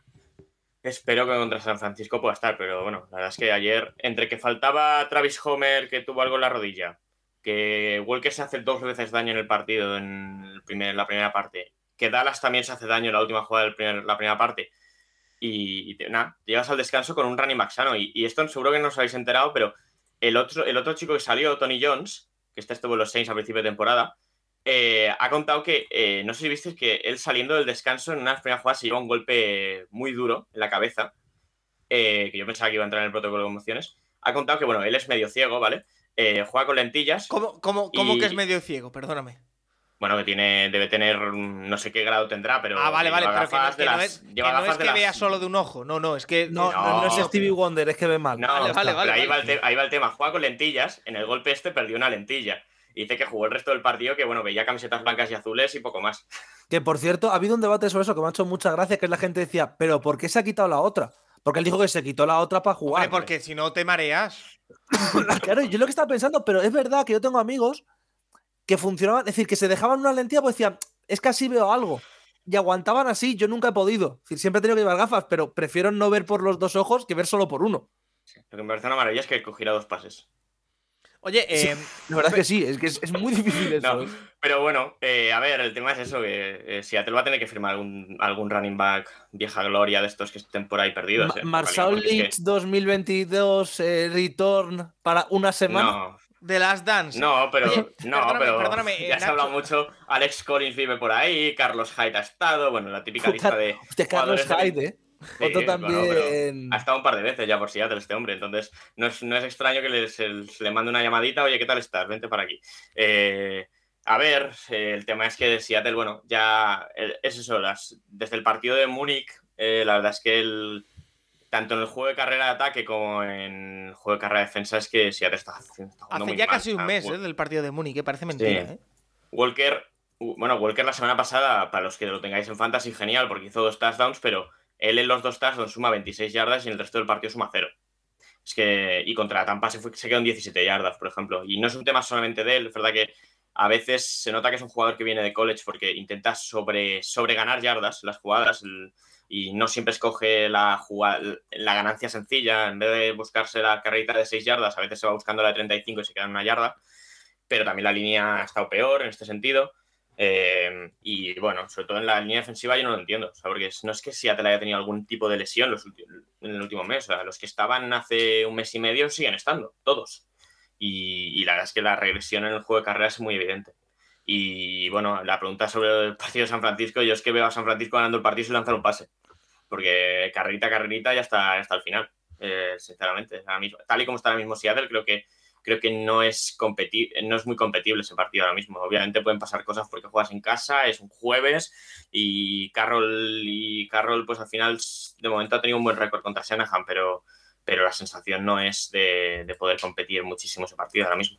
Oye, em, pero eh, yo pregunto, porque eh, dentro de esta lucha que parece que tienen con los 49ers por ese puesto de, de playoff, aunque ya hemos visto que hay más equipos implicados, em, al final no sé si pueden forzar incluso a Kenneth Walker, eh, Tomasi. O sea, decía Carroll que la semana que viene, bueno, pero era una lesión de tobillo, si no estoy equivocado. Em, Al, algo en el pie. bueno, yo le- la- los reports hablaban de ankle en- en- durante el partido. Ya después que te los creas o no es otra cosa. Eh, ¿Tú lo forzarías? Yo no forzaría a Kenneth Walker. Lo siento mucho. Es decir, la división es importante, obviamente. La localidad en casa es importante. Además, hay que recordar que por misterios de la vida, en esta nueva NFL, el cuarto puede ser local durante toda la, todos los playoffs. El tercero, en el caso de 49ers. Pero creo que no merece la pena. Es decir, que es mejor descansarle y que pueda recuperarse bien y que le tengas para playoff, si puede llegar para playoff, que intentar ponerle ahora porque si ganamos el siguiente partido, ganamos la división y creo que no, no es necesario. Es verdad que solo le sacas medio partido a Washington, con lo que ello implica, pero creo que es mejor no poner a un running back y mantener al resto del equipo e intentar que se recuperen por completo.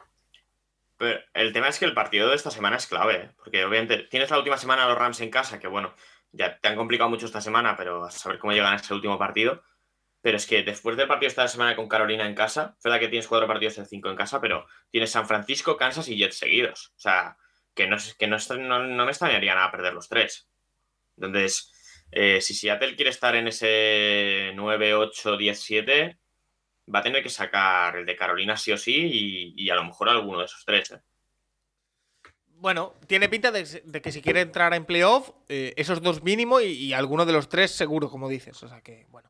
Otro equipo que también quiere estar en playoff es Washington Commanders, que esta semana empató con Giants. Ya hemos hablado un poquito de cómo desvirtúa eso eh, un poco todo. Eh, pero nos pregunta Fan Washington Commander eh, que los dos eh, defensive tackles de Washington están infravaloradísimos. Allen con 7,5 sacks y Payne con 8,5 están comiéndose vivos a las líneas ofensivas rivales. ¿Por qué creéis que reciben tan poca atención en la liga? Más allá de los sacks, son unas máquinas de eh, tackles, ambos con 15. ¿Merecen ir los dos a Pro Bowl? Yo voy a lanzar más. Es que me está gustando mucho, y cuando digo mucho es mucho, lo que estoy viendo de los Commanders en las últimas semanas. Eh, el empate contra Giants pudo haber caído de cualquiera de los dos lados, pero creo que sale más reforzado Washington que Nueva York. Yo. Eh, Tomás, y no sé tú cómo lo ves. que creo que puede ser un poco too little too late. Es decir, creo que lo que están haciendo está bien, creo que esa defensa ha mejorado mucho, estoy de acuerdo, no sé si Pro Bowl, si tal o cual, pero sí que están jugando muy muy bien esa línea defensiva, estamos menos viendo uno además de que los la dos defensa jugadores sí debe ir, ¿eh? A la Pro Bowl. A la Pro Bowl, es que la Pro Bowl al final como es un concurso de popularidad no me es decir, no lo valoro como un gran mérito, pero sí podrían estar perfectamente. Creo que la defensa está funcionando muy bien, pero lo que comentaba Paco, el ataque, perdón Nacho, el ataque tiene evidentes carencias. Ya no solo el Cubi, pero es una carencia el Cubi. Creo que al final no van a poder entrar. Eh, bueno, van a poder entrar en playoff, pero no van a ser extremadamente competitivos. Es decir, está en una situación complicada. Creo que se merece mucho mérito, creo que Ron Rivera ha hecho un buen trabajo, pero creo que le sigue faltando uno o dos pasos para poder llegar al siguiente nivel. Y es una lástima, pero es lo que hay. Eh, Nacho, Commanders. Hablamos cada semana porque al final tenemos a, nuestro querido fan Washington Commanders que siempre nos va preguntando semana tras semana y, y creo que está todo un poco dicho ya. Pero igualmente, em, otra semana más en la que, por mucho que no te guste, GNX no pierde. Eh, No, yo, eh, lo curioso es que yo creo que jugado el mejor partido de, esta ronda, de esta tanda, y es el que no gana. O sea, para que veáis lo que importa de las QB Wins. O sea, es, una, el partido Genique yo creo que es el mejor que ha jugado en el último mes. Pero obviamente, a mí no, yo no creo que se haga reforzado Washington el partido. O sea, yo creo que Washington, por la situación de los Giants y todo- toda la situación que tienen, a mí los, Washington tenía que ganar este partido. En eh, es que.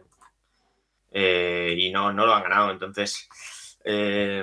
Eh, me crean muchas dudas. O sea, sí que me parece un equipo competitivo, pero es eso. O sea, obviamente los partidos divisionales son muy diferentes y demás, pero, pero no me está. O sea, me está dando la sensación de equipo que te puede pas- hacer pasar una mala tarde en playoff, pero que no te va a acabar ganando. ¿eh? Bueno, pero O es sea, que yo, no, yo ah, si Washington entra como seed 7 y le es un toca ir a equipo bastante Minnesota. parecido a lo que ya vimos el año pasado de ellos. No han cambiado mucho, da la impresión.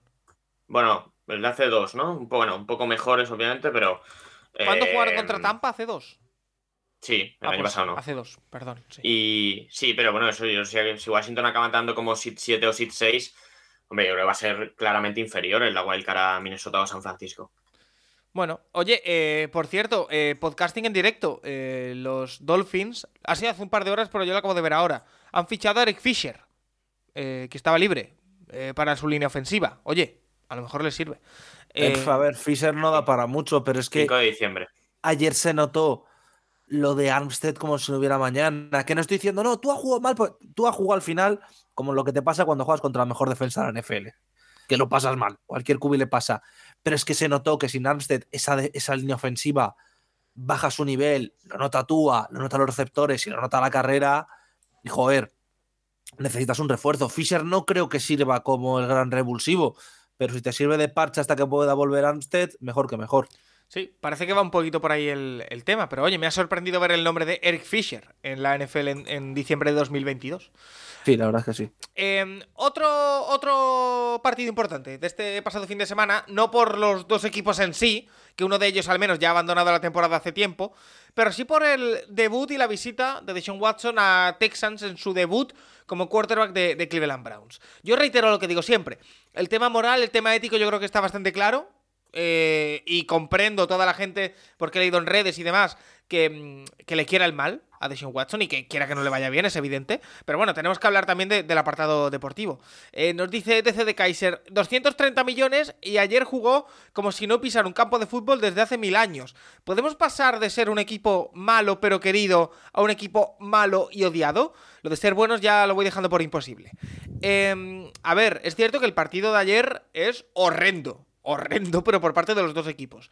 De los eh, tres touchdowns que hay de Cleveland en el partido, dos son de la defensa, uno es de retorno. Es decir, el ataque no hizo ni un touchdown.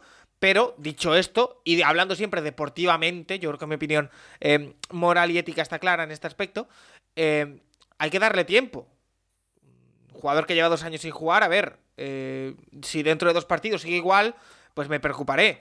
Pero ahora mismo que juega así deportivamente no me, no me resulta extraño. Dicho esto, Cleveland, Nacho, dos victorias seguidas. Una ante Tampa Bay, de mérito. Una ante Texans, que era prácticamente inevitable la victoria. Eh, no están tan lejos.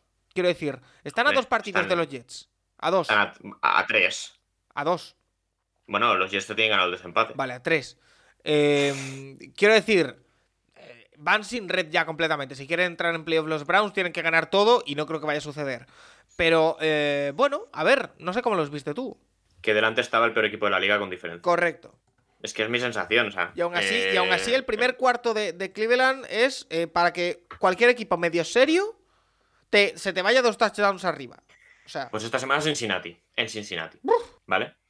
Eh, es verdad que el calendario no es muy difícil, es lo que queda. O sea, no sé si un- unos, unos, unos Ravens en casa la semana que viene, a saber cómo llegan, eso puede ser ganable. Y luego Saints, juega- bueno, Washington, a ver.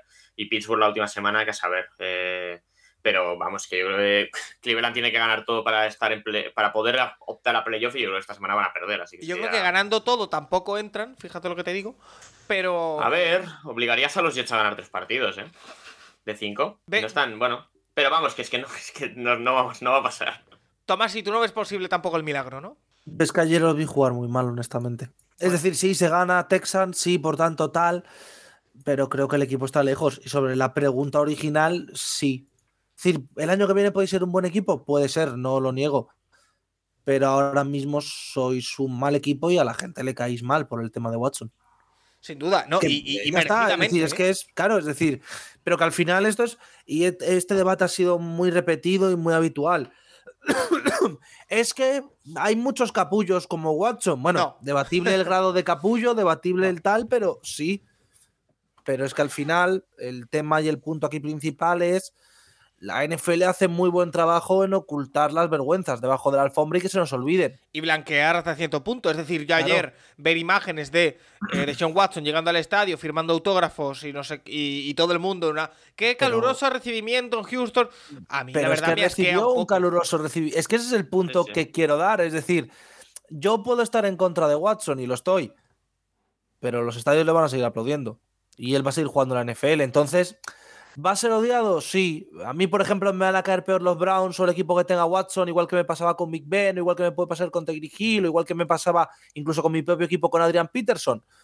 Pues sí, pero al final es, es NFL, quiero decir. Es algo que se nos olvidará, Watson empezará a jugar mejor y nos gustará más, o Watson saldrá mal y vaya a pifia de los Browns. Es una lástima, pero así funcionamos. Entonces es un poco el sí, van a caer mal hasta que a todos se nos olvide hasta que Watson empiece a jugar bien y nos acordemos de cada dado 30 pases en un partido de élite y ahí ya se nos olvidará. Yo viendo, viendo y tal y cómo está el calendario, yo creo que Cleveland va a acabar en récord positivo, pero no va a entrar en playoff y se va a quedar lejos. Es difícil aún así entrar en récord positivo, ¿eh, Paco. Yo creo que el 9-8 es posible. Eh, pero es un 4-1 a final de temporada, es decir, es ganarle a... A Washington. Cincinnati, Baltimore, Washington, Pittsburgh y Nueva Orleans. A Bengals le tienes cogida la medida. Eh, yo no sé, yo honestamente no sé si con Watson le vais a tener cogida la medida. ¿eh? Y no es por Watson es peor, sino porque Watson, lo que le vimos ayer, es un cubi que lleva 700 días sin jugar. No, está claro. Se le vio muy mal, muy mal. Todos los pases, por todas partes. Todos los pases a los pies, todos. O sea, increíblemente mal. Pero eh, cuando hablo de cogida a la medida de los Bengals, Nacho, es que Stefanski, cinco partidos contra Bengals, cinco victorias. Quiero decir, no me parece una casualidad. Por lo tanto, bueno. Pero oye, eso lo, hablaremos y, McVeigh, siempre le gana a Carroll y, y obviamente este año no. También te digo, también a punto, pero, pero no. También te digo, como esta semana a Cleveland le dé por ganar a Cincinnati, vamos a tener que hablar de Cleveland y a ver si le da. Eso sí que es verdad, porque se pondrían 6-7, el calendario de cara, habría que hablarlo, pero bueno, esta semana todavía no, no toca. Em, Carlos Ayuso dice: Después de poder ver en el Soldier, Field el Packers Bears, no puedo estar más, contento, amigos. ¿Cuál creéis que puede ser el techo de Justin Fields? ¿Y el futuro próximo de ambas, de ambas franquicias? Un saludo, aún desde la ciudad del viento. Oye, pues disfruta de, Chicago, eh, danos algunos tips, porque alguno de nosotros a lo mejor se va a Chicago el año que viene. Un par de nosotros, creo, si no me equivoco. Eh, no sé, ayer vimos de nuevo a Justin Fields jugar, era duda, Nacho, hasta última hora si podría jugar o no, lo hizo, y de hecho consiguió otro touchdown de carrera largo, como nos tiene estando eh, acostumbrando en las últimas semanas, eh, pero bueno, derrotante de Packers. Yo, a ver, entiendo que Carlos en este caso es porque vive la experiencia y lo ha disfrutado, pero un aficionado de Chicago en sí no puede estar contento por lo que vio ayer. Bueno, es más de lo mismo que llevamos viendo las, desde el traspaso, ¿no? De, de Rock One y de, y de Robert Quinn. Eh, bueno, eh, hay que decir que eh, por primera vez en 101 años los Bears no son el equipo con más victorias de la historia de la NFL. Sí. Que, era, el era la curiosidad que tenía este partido, que, que si Green Bay ganaba le quitaba ese título que llevaba 101 años teniendo los Chicago Bears desde, desde 1921 y se lo quitaron. Y a ver, Chicago es eso. Fields está juntando acciones de, mucho mérito y situaciones en las que está sacando pases y, consiguiendo carreras muy buenas, con también algunos que otros eh, momentos malos. Obviamente hay, eh, hay ciertas intercepciones que no, debería permitirse y bueno, mi sensación es que a Chicago se le están haciendo muy largos todos los partidos. que llega el último cuarto, que llega la final del tercer cuarto y que el equipo ya no puede más. En defensa, sobre todo, empiezan a llegar los puntos. A Green Bay esta semana llega perdiendo 19-10 al último cuarto y le remontan. Eh, bueno, Christian Watson está empezando a desatarse en el lado de, Green Bay. Y eso. O sea, me cuesta ver a Chicago eh, acabar con acabar con más victorias por eso, porque creo que los, partidos se les están haciendo larguísimos. Oye, eh, Tomasi, tú eras el que decía la semana pasada o la anterior que creías que Packers podría no ganar ningún partido más de aquí a final de temporada. Un acierto más esta temporada. Eh, como podéis observar, no, no fallo, no fallo, soy un genio apostando, eh, no sé cómo no me he hecho rico, no, soy horrible. no, lo que te iba a decir no era, no era un reproche. no, no, no, sí, lo estaba haciendo yo a mí mismo porque es que no he dado una esta temporada, no, pero... Lo que, lo que te iba a decir yo es, eh, pero no contábamos, o, al menos, o al menos tú no contabas con la aparición de Christian Watson, que quizás es uno de los grandes argumentos para que estén ganando partidos. Para mí lo que vimos ayer fue un colapso de Chicago, ¿eh? Es decir, buen partido Watson. Creo que Watson va a funcionar bastante mejor de lo que ha funcionado hasta ahora, por razones obvias, porque es un buen jugador. Pero para mí la derrota de Chicago es lo que yo llamo un colapso. Tú no puedes encajar 18 puntos de tu máximo rival en, en que fue en un cuarto, en 15 minutos, menos, en 12 minutos, encajar tantísimos puntos y jugando mal. Entonces yo creo que Chicago lo que pasa es que pecó de inexperiencia, pecó de juventud y pierdes contra unos Green Bay Packers que se mantienen ahí vivos, rezando, sufriendo. Pero claro, esta victoria está bien, porque ganas a tu máximo rival, ganar a Chicago es importante. La próxima semana, ¿qué? y cuando digo la próxima semana, ¿qué? Me refiero, la próxima semana es Bay, obviamente, vale. Los Rams, vale, ganes a los Rams. Miami, Minnesota, Detroit. Intentas ganar los tres, bueno, vas a intentar ganar evidentemente los tres partidos, es lo que te toca como equipo, pero si pierdes con Miami, te has arruinado el draft si pierdes con Miami contra Minnesota, no, no, hay que competirlos. pero es, lo que digo, que un equipo tiene que salir a competir, obviamente. Pero es que yo creo que no pueden ganar a Miami con lo que les hemos visto hasta ahora, ni con lo que visto contra Chicago. No debería. Claro, entonces es un poco esa sensación que me deja Green Bay todo este año, que es no son un equipo de top 5 del draft, aunque estén jugando muy mal, no son un equipo de playoff. Vale, y si elegimos el en 15 el año que viene, ¿qué? Que obviamente los jugadores tienen que salir a competir y el entrenador más pero si acaban en el top 15, ¿qué? ¿Qué eliges? ¿Qué haces? Es decir, pues, es el problema de Packers, que es estar en una situación donde no están mal, no están bien y tienen la situación de Rogers. Entonces no se resuelve nada y es un poco. Yo diría que agobiante si fuese aficionado de Packers. Entiendo que evidentemente la historia es positiva, pero me refiero ni a un lado ni a otro están ahora mismo. Bueno, eh, Nacho. Bueno, no sé, Green Bay, a ver, no hace un mal partido. También está Chicago delante, que es al final el 2 del draft ahora mismo. no, está compitiendo contra un equipo esta semana, pero, pero bueno, al final yo creo que la temporada de Green Bay está, prácticamente acabada, obviamente, en ese sentido. Con mucho Hombre, mate 9 Matemáticamente tienen opciones de playoff todavía. Bueno, sí, claro. O sea, si lo ganan todo y Seattle y los Giants... Matemáticamente hay 30 equipos que pueden entrar en playoff. Los únicos dos que no son Houston y Chicago. El resto pueden Chicago tampoco. Chicago ya no. Chicago ya no, porque la ah, división la tiene totalmente perdida y luego creo que en desempates también se queda fuera. No, no, y Washington está con 7 y medio y ellos podrían llegar a 7 como mucho. Eh, no, vale, vale, hay dos equipos ya fuera. Bueno, pero, pero realmente eso. En la, la, NFC, obviamente, todos los que tengan 8 derrotas y yo creo incluso Detroit también está fuera, y en la NFC, a ver, no sé, los de siete derrotas yo también diría que están prácticamente fuera. O sea, Raiders, Browns y Steelers es que a lo mejor ni con el pleno. Pero, pero es eso. Eh, bueno, al final yo creo que hay que acabar la temporada de forma competitiva. Hay muchos jugadores que se están jugando eh, contratos para el año que viene. Hay muchos, mucho trabajo que hacer en ese sentido. La defensa ha sido bastante decepcionante en Green Bay este año. Y bueno, obviamente eh, este año lo bueno es que tal y como viene el draft, pues puedes seguir apañando un jugador eh, en defensa si estás en el top 15. Eh, o, a, Michael Mayer, que por ejemplo los Titans la verdad es que en Packers no, no este año ni, ni el año pasado. Entonces, opciones hay. no, no es todo tener que coger a un quarterback o, o volver al meme del receptor. Bueno, hablaremos del draft en su debido momento. De hecho, tengo que aprovechar este momento para saludar a otra persona más dentro del podcast de hoy.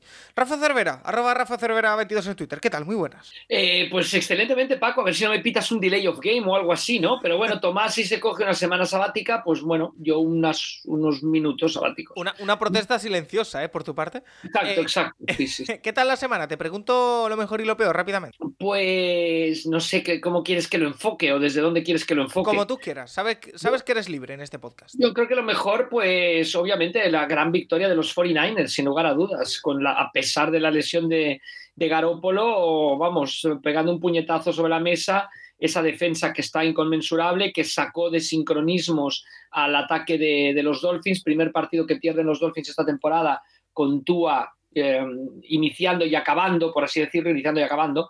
Vamos a dejarlo así. Yo creo que impresionantes los 49ers, que me imagino que ya los habréis destacado también, ¿no? Sí, sí, sí. Bueno, destacaría a los Raiders también. Vaya sorpresa, al final están acabando de hacer lo que esperábamos que hicieran los Raiders. Entonces yo también destacaría a los Raiders y, mm, y lo negativo, pues el, caos, la desconexión total del ataque de los Patriots, eh, incluidas las palabras de, de Mac Jones, etcétera. Yo creo que ahí el tiempo no le está dando la razón a Bill Belichick, tenía que haber montado otra estructura, eh, el que él quiera dominarlo todo.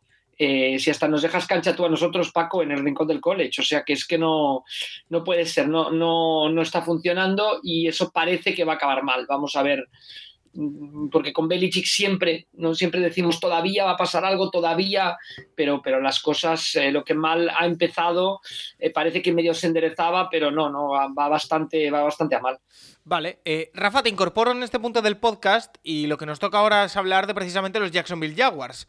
Eh, Charlie Cortés nos dice, si fuerais los Jaguars, ¿qué parcelas del campo reforzaríais de cara a la offseason? Yo intentaría bajar en el draft para coger a Meyer, el Tyrant de Notre Dame u otro receptor.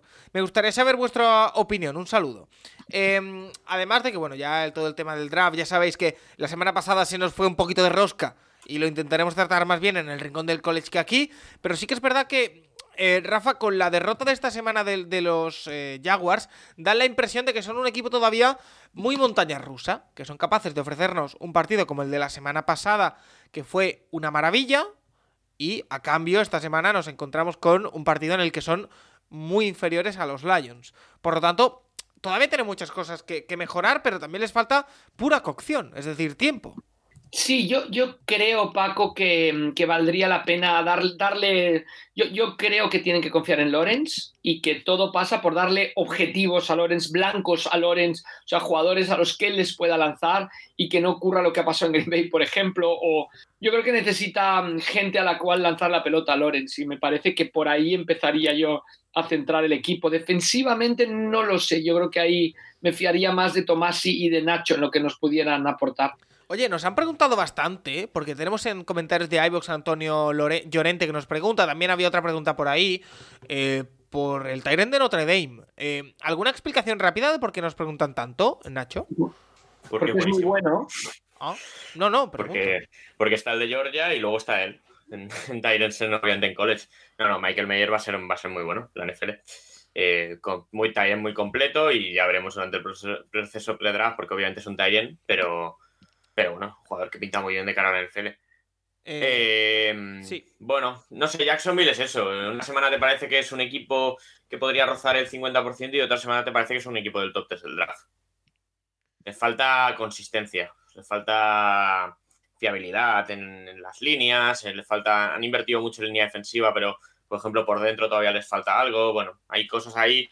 Al final no dejan de ser un equipo que ha sido los últimos años el peor de la liga. Que sí que estaban mal entrenados, pero un equipo mal entrenado con talento, pues son los Chargers. Un equipo mal entrenado y con poco talento, pues es lo que han sido los Jaguars o lo que son los Texans este último año.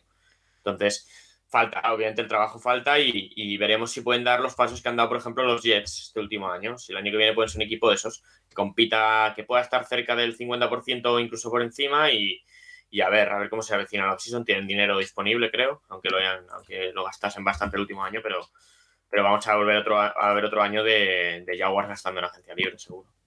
Eh, oye, siguiente pregunta, porque nos pregunta Cowboys 11 que si creemos que hay algún cornerback agente libre capaz de cubrir la baja de Anthony Brown en, en, Cowboys. Unos Dallas Cowboys que de hecho acaban de anunciar que sale de la Injury Reserve Tyron Smith.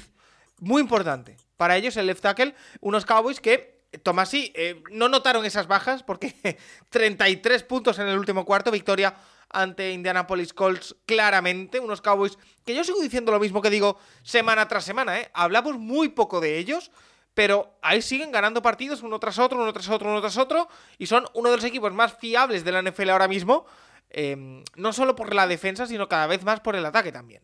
Eh, a ver, pero es que yo creo que hay un problema sobre el partido de Cowboys. Eh, esto que voy a decir es ultra obvio, pido disculpas porque hoy estoy siendo muy capitán obvio. Son los Colts, ¿no? ¿Eh? Son los Colts. No, no, no, no, peor que eso. Es un cuarto contra los Colts. Quiero decir, los tres primeros cuartos están igualados. Vimos un ataque de Cowboys que le costó más que otras semanas. Vimos un Dak Prescott que no estuvo bien. Que Dak está jugando una buena temporada, pero que no estuvo bien ayer. Es el partido que tienes que ganar porque eres mejor, pero si te complica. El último cuarto muy guay, los, eh, recuperar balones genial. Pero esto es algo que hablamos mucho y que es algo de estadística que es importante recordar.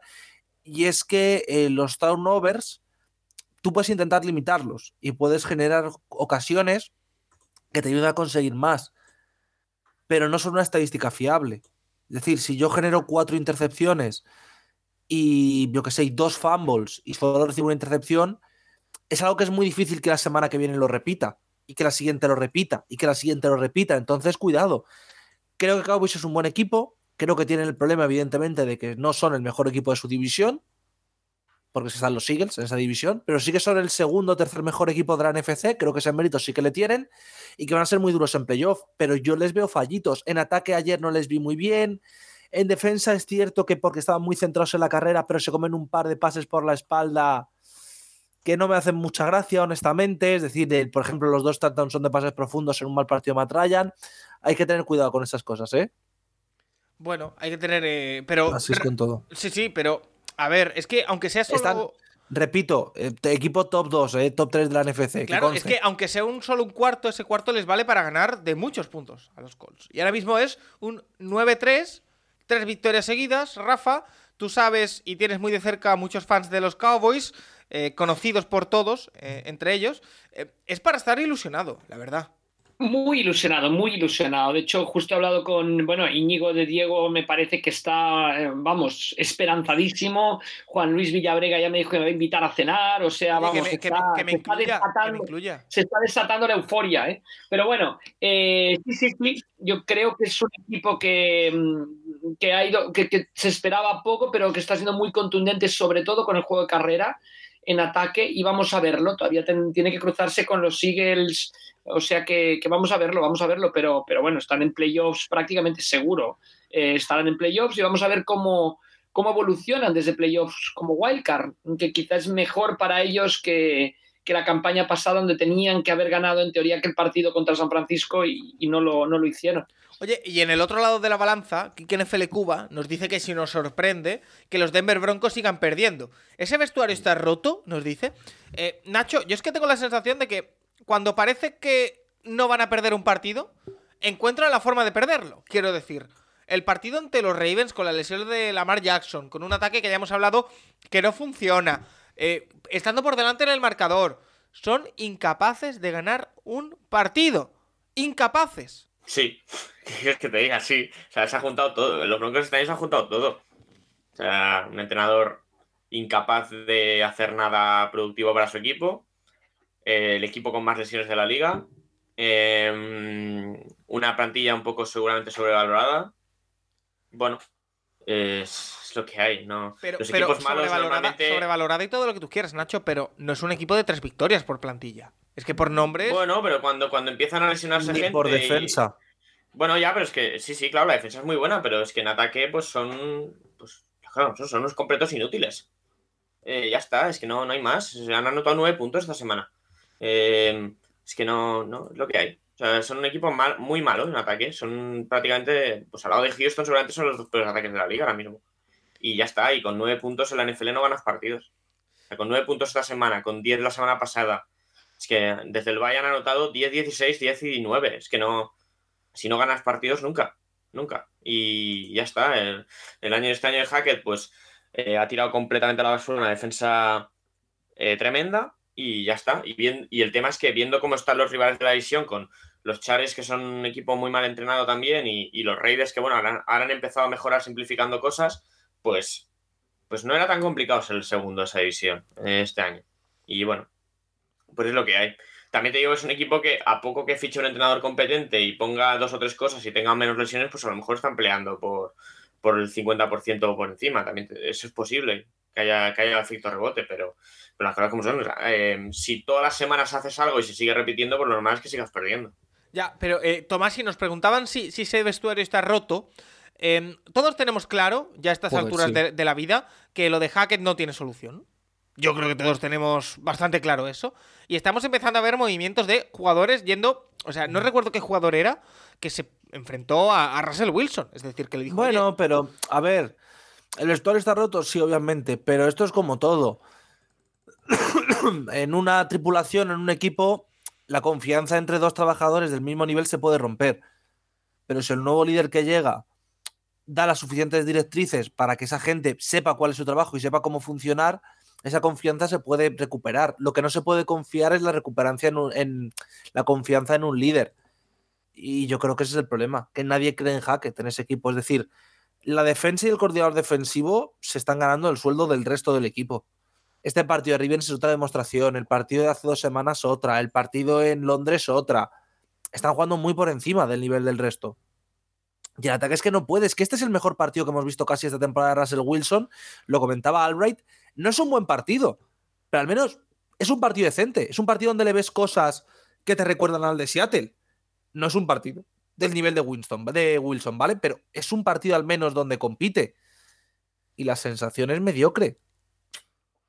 Es que es muy complicado competir así. Es muy, muy complicado. Y yo creo que cuando se marche Hackett, el equipo tendrá que pasar por un proceso de reconstrucción en el sentido de quién se queda, quién no, hacia dónde queremos ir, hacia dónde queremos buscar y que a partir de ahí crecerán.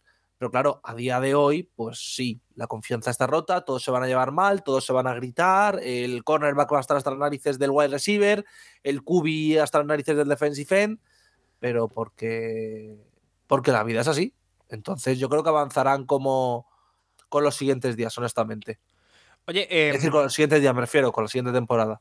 Sí, porque al final eh, habrá que tener en cuenta qué pasa con ese banquillo, por supuesto, y, bueno, todo. Oye, actualizando, porque estamos teniendo mucho podcasting en directo en el día de hoy, parece que lo de Lamar Jackson es semana a semana. Parece que no va a jugar ante Steelers esta semana, pero podría estar para la siguiente, para todos aquellos, eh, todos aquellos cierto, importantísima la victoria que acabaron sacando, hablando de los, los Ravens, porque, porque si no es que quedaban igualados con los Jets y un partido por delante de, New England y de, y de Chargers, ¿eh? o sea que al final esa victoria les puede dar el pase a los playoffs a los Ravens. Sí, eh, lo, hemos dicho antes, pero está complicado, ¿eh? o sea que, eh, bueno. Em, Rafa, otro equipo de esa división que em, también estaba muy abajo, pero que da la impresión de que poco a poco va sacando la cabeza, que em, no le va a dar para meterse en playoff, al menos parece que no, aunque todavía sigue teniendo opciones, son los Raiders que llevan, si no me equivoco, lo voy a comprobar porque no quiero equivocarme, tres victorias seguidas, efectivamente, están 5-7. Em, y nos dice Fran Marín que últimamente se están viendo mejoras en el juego de Raiders. ¿Veis posible mantener el bloque y mejorar la defensa con, con rookie, sobre todo viendo los precedentes en el draft? Bueno, los precedentes en el draft que era otra, otra regencia, por lo tanto, en teoría debería mejorar, porque a peor no puede ir. Eh, pero, eh, Rafa, estos Raiders que son la cara opuesta a los Broncos. Comenzaron igual, o más o menos igual, pero de un lado sacas un poco la cabeza y de otro te hundes más todavía. Dicho esto, sigo pensando que McDaniels es un entrenador al que no le da para ser entrenador jefe de la NFL, pero oye, hay que reconocer que en las últimas semanas ha podido ciertamente reconducir un poco la situación. Bueno, se está dando el proceso totalmente a la inversa que en Denver, cuando estuvo McDaniels como head coach. Ahí fue de muy bien a muy mal, porque no podemos olvidar aquella victoria contra los Patriots en, en, eh, Mile High, la manera de celebrarlo, etcétera. O sea que empezó muy bien y fue muy mal, y ahora empezó muy mal y está yendo mejor. Yo creo que no es comparable con los Broncos, porque los Raiders son un equipo que ya estuvo en playoff el año pasado y que la idea es que dieran el siguiente paso llegando Davante Adams, ya llegando un nuevo head coach. Cierto que algunos fichajes no les han ido todo como lo esperaban, eh, no sé, por ejemplo, Chandler Jones en defensa, etcétera. pero, pero tienen los mimbres en ataque, tienen los elementos en las posiciones que tocan el balón, desde el quarterback, el running back, que está haciendo una gran temporada, Davante Adams, etcétera. Yo creo que, que pueden ser un equipo peligroso, por lo menos para sus rivales, de cara al final de la temporada y que quizá McDaniels está ganando el puesto el próximo año, ¿no? La renovación. Sí, eh, a Paco, ver, tú, lo hubieras, tú lo hubieras echado hace tres semanas y, y parece que el hombre, pues al final, eh, y, y bueno, no sé si son pésimas noticias para New England eso. eh, a ver, no sé, yo no sé cómo lo veis el resto. Eh, Nacho, la situación de, de Las Vegas ha mejorado, es cierto. Llegaban tres victorias seguidas, es cierto. Pero en mi opinión, que esto no nos quite la visión completa de la temporada de, de Las Vegas, que en teoría era un equipo llamado a hacer bastante más y que no está sirviendo. ¿Victoria meritoria contra Chargers? Sí. ¿Victoria meritoria la semana pasada ante Seahawks? Sí. ¿Y que tienen un calendario que tienen ahora tres partidos ganables? También. Y que se podrían colocar incluso en récord positivo. Pero que no nos quite esto, al menos por ahora, la visión de la foto grande. Sí, pero bueno, también hay dinámicas que un año, bueno, acabas reconduciendo la, la situación a mitad de temporada y aunque esa temporada no te dé, lo trasladas a la siguiente. Las cosas como son, en el juego de carrera han, encon- han encontrado unas han encontrado algo. O sea, después de una serie de partidos en las que no habían estado nada bien, pues más de 100 yardas contra la defensa de los Broncos, justamente. Eh, obviamente el partidazo de Jacobs la semana pasada en Seattle. Y, y esta semana 154 yardas. Es verdad que los Chargers tampoco defienden la carrera ni, ni este año ni el pasado y seguramente el año que viene tampoco, porque son así. Pero, pero bueno, hay que hacerlas y es un partido divisional que tenías que ganar y está bien ganado la semana 1 y bueno, eh, yo esto sobre todo, eh, yo es que McDaniels, bueno, obviamente el inicio en los Raiders no ha sido bueno, pero, yo creo que es un entrenador al que obviamente se le tiene que dar, se le va, se tiene que dar y se le va a dar un segundo año. Y a ver, obviamente la gerencia anterior ha hecho unas selecciones del draft pésimas, eh, bueno, han acabado todas bastante mal. Y veremos, obviamente este primer draft, pues eh, de McDaniels no se puede contar porque básicamente se llama Davante Adams este primer draft. Y a ver este año que de verdad van a tener un draft en condiciones, eh, ¿qué hacen? Yo es que creo que lo que sí que lo que sí que quita sobre todo de la mesa esta estas victorias es eh, lo de Derek Carr. Yo lo de Derek Carr, ¿no? en el momento en el que los Raiders se salgan de una elección alta, a- Derek Carr va a seguir allí seguro. Es que no sería una tontería cambiarlo. Y, y a ver el año que viene en otra Bueno. porque bueno. Bueno, Pero escúchame, Eh. no puedes, es decir, O sea, vas a estar el entiendo- 17 del draft sin quarterback, ¿no? bueno. Van a- Sí. no, es que van a coger, ya sé a quién van a coger, no, no, no, no, Anthony no, Richardson, no, no, Anthony no, no, Richardson. no, no, Hombre, no, no, no, no, Anthony no Richardson directo para Las Vegas. No, no, no, no, no, no, no. ahí, aprendido Tomás. mucho de la gente en Florida. Ah, estoy, estoy teniendo miedo, eh, estoy teniendo No, miedo. no, no, tranquilo, Tomás, y que no. No, no, no, tranquilo. Paco, Paco, Paco ve cosas, ¿eh? Paco ve, ve a No, Mayfield. no, no, no, Paco, no. Paco y tiene confianza en Mayfield todavía. No, lo veo en Nueva York, No. pero bueno, ese es otro tema. Bueno, Nueva York, mira, Nueva York todavía te lo compro. Eh, ¿Sabes Paco lo ve estaba pensando todos- yo, no? Por cierto, sitios, ¿no? A porque Mayfield, Dime. que lo ves en todos sitios. eh, de, mira, de San Francisco a Las Vegas, pues está bastante cerca. Sí. Eh, Tomás, sí, perdón. No, que yo lo que iba a decir es que veo que van a hacer un reach terrible por un Gubi en el draft. Un Tyler Van Dyke, un, ala. un Tanner McGee, algo así, me va a volver loco ese día. No, pero ahora hablando en serio, es que yo creo que no puedes quitar a Derek Carr. Honestamente, es que está jugando bien. Es que no es culpa Bueno. de Derek Carr. Sí, no está Ni teniendo su mejor mal. año. Ni No bien está ni mal. su mejor año. Vale, compro eso. Pero que es que Derek Carr es un buen cubi, es decir, es un poco como lo de. Pero a Kirk Cousins, hombre, pues si me cae Justin Fields como pasó hace dos años, sí que me planteo quitar a Cousins. Es decir, si estoy él en dos y me va a caer CJ Stroud, pues oye, lo siento Derek, pero es que me viene una opción más joven y mejor. Pero si no, puf, a mí, por ejemplo, si firmas a Anthony Richardson, que es una locura, eh, draft, etcétera, etcétera, y le tienes un año detrás de Derek Carr, me parece bien. Pero es que Derek Carr no es ni el decimonoveno problema de los, de los Raiders. Y creo que Derek Carr se merece que le den más tiempo. No, si es que yo no creo que se lo vayan a quitar de encima porque sea un problema, ¿eh? No, pero me refiero porque quieren cambiar cosas, lo Sí. sé, pero no sé, déjale, es decir, confía en él, tiene el talento para ello. Entonces yo creo que Raiders, estas victorias van a salvar el pellejo a McDaniels. Para mí lo salvan en el sentido de que el equipo está detrás suya. No sé si me explico. Es decir, uno de los problemas que yo creo o yo veía a McDaniels. Sí, Hackett ha perdido a- a- al vestuario, no parece Era que él perdía el vestuario. El, año- el año que acabó, el año que estuvo de head coach la otra vez, perdió el vestuario. El partido de Broncos lo ganas por bemoles. El partido de Seattle lo ganas por bemoles. El partido de ayer lo ganas por bemoles. Sí, cometes fallos, sí, el play calling a veces falla, lo que quieras. Pero son partidos donde se ve un vestuario unido. Yo creo que hay que mantener a McDaniels, por mucho que a mí no me guste, y creo que los Raiders van a ir hacia adelante. Pero para eso tienes que mantener un núcleo, y creo que Derek Carr es muy importante en ese núcleo. Entonces, creo que el futuro de Raiders va por seguir siendo competitivos y por intentar mejorar en otras posiciones. Vale, pues ahí Y disculpar porque aquí estoy empezando a notar que mi voz se está emocionando mucho para lo que estoy diciendo Em, por culpa del esto. La pregunta de Iván Girona dice: ¿Qué ha sido de Jordan Davis, el rookie de los Eagles? No me ha parecido verle jugar y desde luego parecía un jugador de los que hacen historia. Si no me equivoco, ha estado en la Injury Reserve cuatro semanas y vuelve ya. Pero Volvió esta semana, pero apenas jugó 6 snaps. eso es. O sea, que esta semana va a volver de verdad. Y, a ver, Jordan Davis eh, de momento en la NFL ha sido lo que se esperaba de él. Eh, jugador que hace el trabajo duro, eh, sucio, que no hace estadísticas y que para la carrera es un jugador fundamental. Y todos los problemas que han tenido los Eagles las últimas semanas han coincidido con que Jordan Davis no estaba en el juego de carrera. Eh, no sé, también es que no es un jugador. Es, es, que ese es el tema, no es un jugador de hacerte sacks ni de, ni de hacerte en, en la NFL. En college sí que obviamente pasaba por encima de, de rivales, pero en la NFL no va a tener esa capacidad para hacer sacks. No, hay que, hay que decir que desde que los sigues lo escogen, y ya lo comentó la gente de Raw Running y Tomasi, ¿no? Que, que el, el- su papel es, lo fichan para detener la carrera, para jugar el primer y segundo down, no el tercero. Y yo creo, como dice Nacho, que estaba cumpliendo muy bien esa, esa función antes de, la lesión. Y este es está siendo el otro tema, que eh, ya se veía en Georgia, pero es un jugador que físicamente o, lo, o, lo- o lo- o le tienes muy contado los snaps que juega, o, o es imposible que te llegue al último cuarto en condiciones. Y es eso, o sea, es que está jugando el 30% de snaps. Pero bueno, eso ya se veía en Georgia, le pasaba eso. Jugaba uno de cada tres y en, en uno de cada tres snaps mataba a alguien. Bueno, más, más madera todavía para los Eagles, fíjate. Eh, Rafa, una pregunta muy curiosa, porque eh, nuestro querido Taylor Henneke, según nos cuenta Sergi Blade, eh, después, del, ¡Bravo! de- después del empate entre Washington y Giants, propuso crear un desempate con shooters de 50 yardas hasta, que algún kicker falle. Por lo que entendí, se refiere a empezar con 50 yardas, luego 51 y así hasta que alguien falle. ¿Qué os parece? Oye, Rafa, me Una, apetecería una verlo. tontería, lo siento. No apoyo a Hinek. ¿No? ¿Tan mal te parece? Creo que alguien se tomó algo espirituoso antes de dar esa propuesta, ¿eh? De verdad.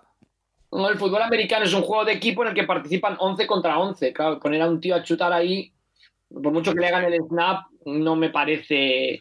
Parece darle un rol demasiado predominante al kicker. Y yo he leído, yo he leído que a Justin Tucker habría que pagarle un poquito más, quizá. Exacto, exacto. No, no me parece una. Yo me parece mucho más viable la opción que desempataran como desempatan en college, con, con conversiones de dos puntos.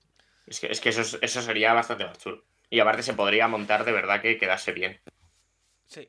Oh, mira, yo entiendo, es decir, primero a mí los empates los odio y creo que Sí. los voy a odiar toda mi vida. Ese No, es el pero mal son estratégicos también. Yo creo que ayer se beneficia mucho más Washington porque si gana la- en el partido de vuelta, que será en 15 días, ahora, ahora los, los ex-Redskins descansan y luego juegan contra los Giants otra vez, juegan en casa.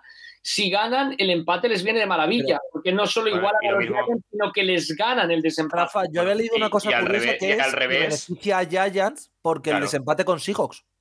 Claro. Bueno, Porque lo tienen perdido y ya no. quiero decir que el empate también es estratégico, ¿no? No, no. Para, Sí. para mí el empate beneficia a Giants, ¿eh? porque le- por la misma regla de tres que has dicho, Rafa, si en dos semanas los Giants ganan a Commanders, prácticamente los sacan de la pelea. Sí, pero los Commanders no se podían arriesgar a perder. Es lo que me refiero. Pero a lo mí- que mí- voy yo, los es que creo que al los- final Empatar un partido americano es que no tiene sentido. Lo siento, ¿eh? yo haría como el en hockey, por ejemplo. Si el en hockey hacen esta tanda rara de penaltis que no se puede hacer en la NFL, pero yo haría los 10 o 15 minutos que tenemos de prórroga y si llegan empate o segunda prórroga o conversiones de dos. Pero no hacer el pues empate o pues patadas, porque es que es a mí lo de las patadas me parece una No, no, no, no, si no, Vikings, no, no va a pasar nunca. El afecta, pero es el que desempate, como mucho se desempata, se desempatará estilo college. Con, con- Sí. Sabéis ahora que en college, en el tercer overtime, ya, eso, ya hacen el desempate de, de- de conversiones de dos puntos. O modelo playoff, que es, oye, Sí, hasta que marque que algo. haya muerte en Bangkok hasta que marque alguien. No, no, pero eso no lo van a hacer. No lo van a hacer porque no quieren que se desgasten los jugadores y no sé Pues Hombre, Imaginar, imaginar un partido como alguno que hemos tenido de los Broncos yéndose a tercera prórroga para acabarlo. Eh, eso en audiencias tiene que ser espectacular de vivir. Sí. Yo no, no, quiero vivirlo como aficionado, pero pero un partido este año con que se fueron a 120 snaps o algo así, Sí, con sí, sí, sí, 24 prórrogas. Entonces, eso tampoco, pero, pero conversiones de dos, es que tampoco vas a estarte 8 horas haciendo conversiones de dos. O sea, no. Bueno, Eh, es algo que, que siempre es un debate que está sobre la mesa y que la NFL en algún momento, a ver si después de esta temporada, en la que ha habido ya dos empates, se lo, se lo toma en serio. Y aparte, Eh, dos empates divisionales, que es que. sí. Eh, que- Rafa, ¿estás preparado para alguna que otra pregunta de arbitraje o no? Más o menos, Paco, dispara. Eh, Last Fumble dice: ¿Se puede penalizar a un jugador cuando simula una lesión? Ayer en el partido entre Chiefs y Bengals, parece que un jugador de Bengals simula una lesión para detener el juego. Es que es muy gracioso, Rafa, em, que además salió durante la jornada de ayer la noticia de que la NFL precisamente había mandado un memorándum a los equipos avisándoles de esto: de que se penalizaría incluso a los equipos con. Eh, con picks del draft y todo, si, si llegaban a simular lesiones, los partes de lesiones, te- etcétera, etcétera. Y justo en el partido entre Chips y Bengals se ve como eh, hay una confusión en los cambios Algo defensivos. le habrá pasado a ese buen hombre, ¿no? No, no, no. Era, eh, Sí, o sea, que, Rafa, que había 12 en el campo. Rafa, Ah, entra- dos jugadores y, y de Vale, pronto se tira al ¿cómo lo- suelo. O sea, es ¿Cómo lo demuestras? No, claro, a ver. No, que Yo, un tirón. Ya está. Yo creo que las sanciones que si hay 12 en el campo, pues pitar. O sea, la, respuesta a la pregunta: ¿se puede llegar a pitar conducta antideportiva si es algo flagrante? Si no, ya hay una sanción, porque son las 5 yardas de ser 12 en el campo, son las 5 yardas de hacer un retraso de juego, o, es la pérdida de, tiempo muerto si ocurre en los dos últimos minutos. O sea que yo creo que está bastante bien hecho el reglamento para que no se den estas cosas y si se dan, el equipo sea sancionado acorde. Y, y- y la sanción es, es mínima, es de 5 yardas, pero puede ser muy importante, sobre todo hacia el final del partido, que es cuando se entiende que se puede hacer. Ahora, si un jugador de pronto se muere, em, como pasó, ¿no? Eh, y son 12 en el campo, pues los árbitros deberían sancionarlo pues con, con 12 jugadores en el campo. Bueno, A mí eh, me parece que es la típica pillería que no está bien, pero que es muy difícil Pero que es que una te pillería pillen que- con. Yo creo que en el fútbol americano hay suficientes eh, puntos de suficientes controles, por así decirlo, para que no se dé esta pillería. Y que además tú estás en el campo. Es decir, si haces eso es que la siguiente jugada no puedes estar. Entonces, es algo que puede pasar una vez de cada mil. No creo que sea algo para revisar o tal. Bueno. eh, Contestando pero- la pero- pregunta, pero sí fue, que se le podía pi- pitar conducta antideportiva a 15 yardas. pero fue muy gracioso, ¿eh? porque además salió la noticia y justo vi la jugada de, lo- de los eh, Bengals, fue muy graciosa.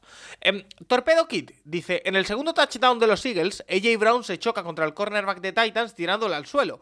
Para mí debería ser falta del receptor, aunque los árbitros no lo vieron así. ¿Qué pensáis vosotros? Y es que. Eh, Rafa, es una jugada en la que eh, AJ Brown tiene que eh, recuperar la trayectoria, es decir, está llegando a, a Enson y tiene que volver atrás porque el balón se queda corto. Y claro, el, defensa está en medio. Eh, en la retransmisión del partido. antes, Paco. Yo creo que el contacto es anterior. AJ Brown hace lo que se llama un doble movimiento, un double move, con lo cual deja sembrado al cornerback. Entonces el cornerback es el que intenta sujetar a AJ Brown, en- por lo cual se pita la falta contra el defensa. Es contacto ilegal. Después de cinco yardas no puedes contactar a un receptor, aunque no sé cuando no se haya lanzado el pase. Y entonces, al quitarse ese intento de, de- de- agarrarlo del, del, del cornerback, AJ Brown lo manda al suelo. Pero me parece, si se, o lo que vieron los árbitros y lo que yo aprecio en la jugada, es que en principio el que intenta hacer falta, que no puede porque AJ Brown es demasiado bueno, es el propio defensor. Pero, pero no es que vuelva AJ Brown, es cuando AJ Brown lo encara para tirar recto, o sea, AJ Brown amaga que se va a parar en un pase relativamente corto y después tira para adelante, lo que se llama un doble movimiento. Y ahí es cuando deja fuera de la jugada al cornerback y lo intenta coger el cornerback o lo contacta Bueno, y simplemente AJ Brown se lo quita de encima. ¿no? bueno, yo la, la jugada que tenía, a lo mejor no es la misma que tengo yo en mente, ¿eh? pero Yo creo que no, Paco, yo creo que es otra la que tienes tú en Hay, mente. hay un, hay un touchdown que Brown tiene como 35 yardas con el cornerback de distancia. Y es porque se ha pegado un leñazo.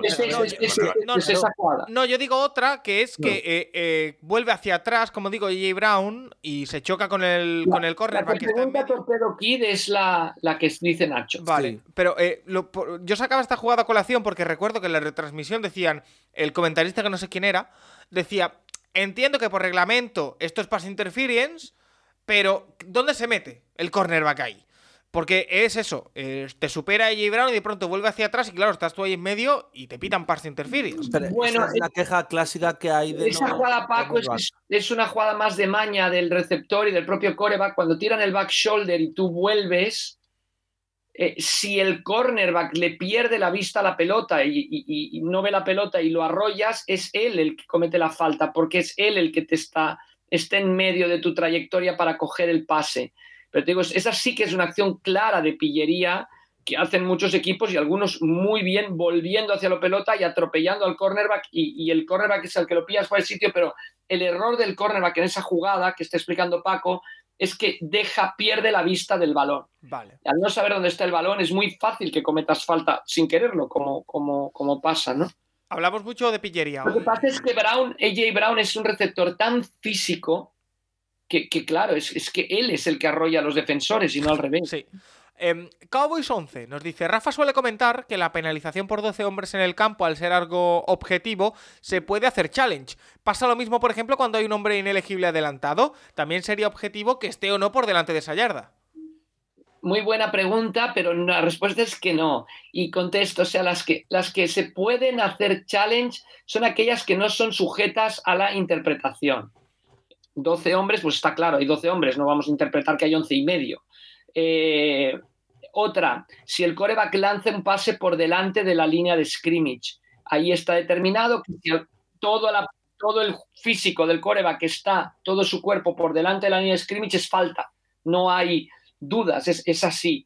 En cuanto al hombre inelegible en zona de pase, si es muy justo, recordemos que hay una yarda de margen.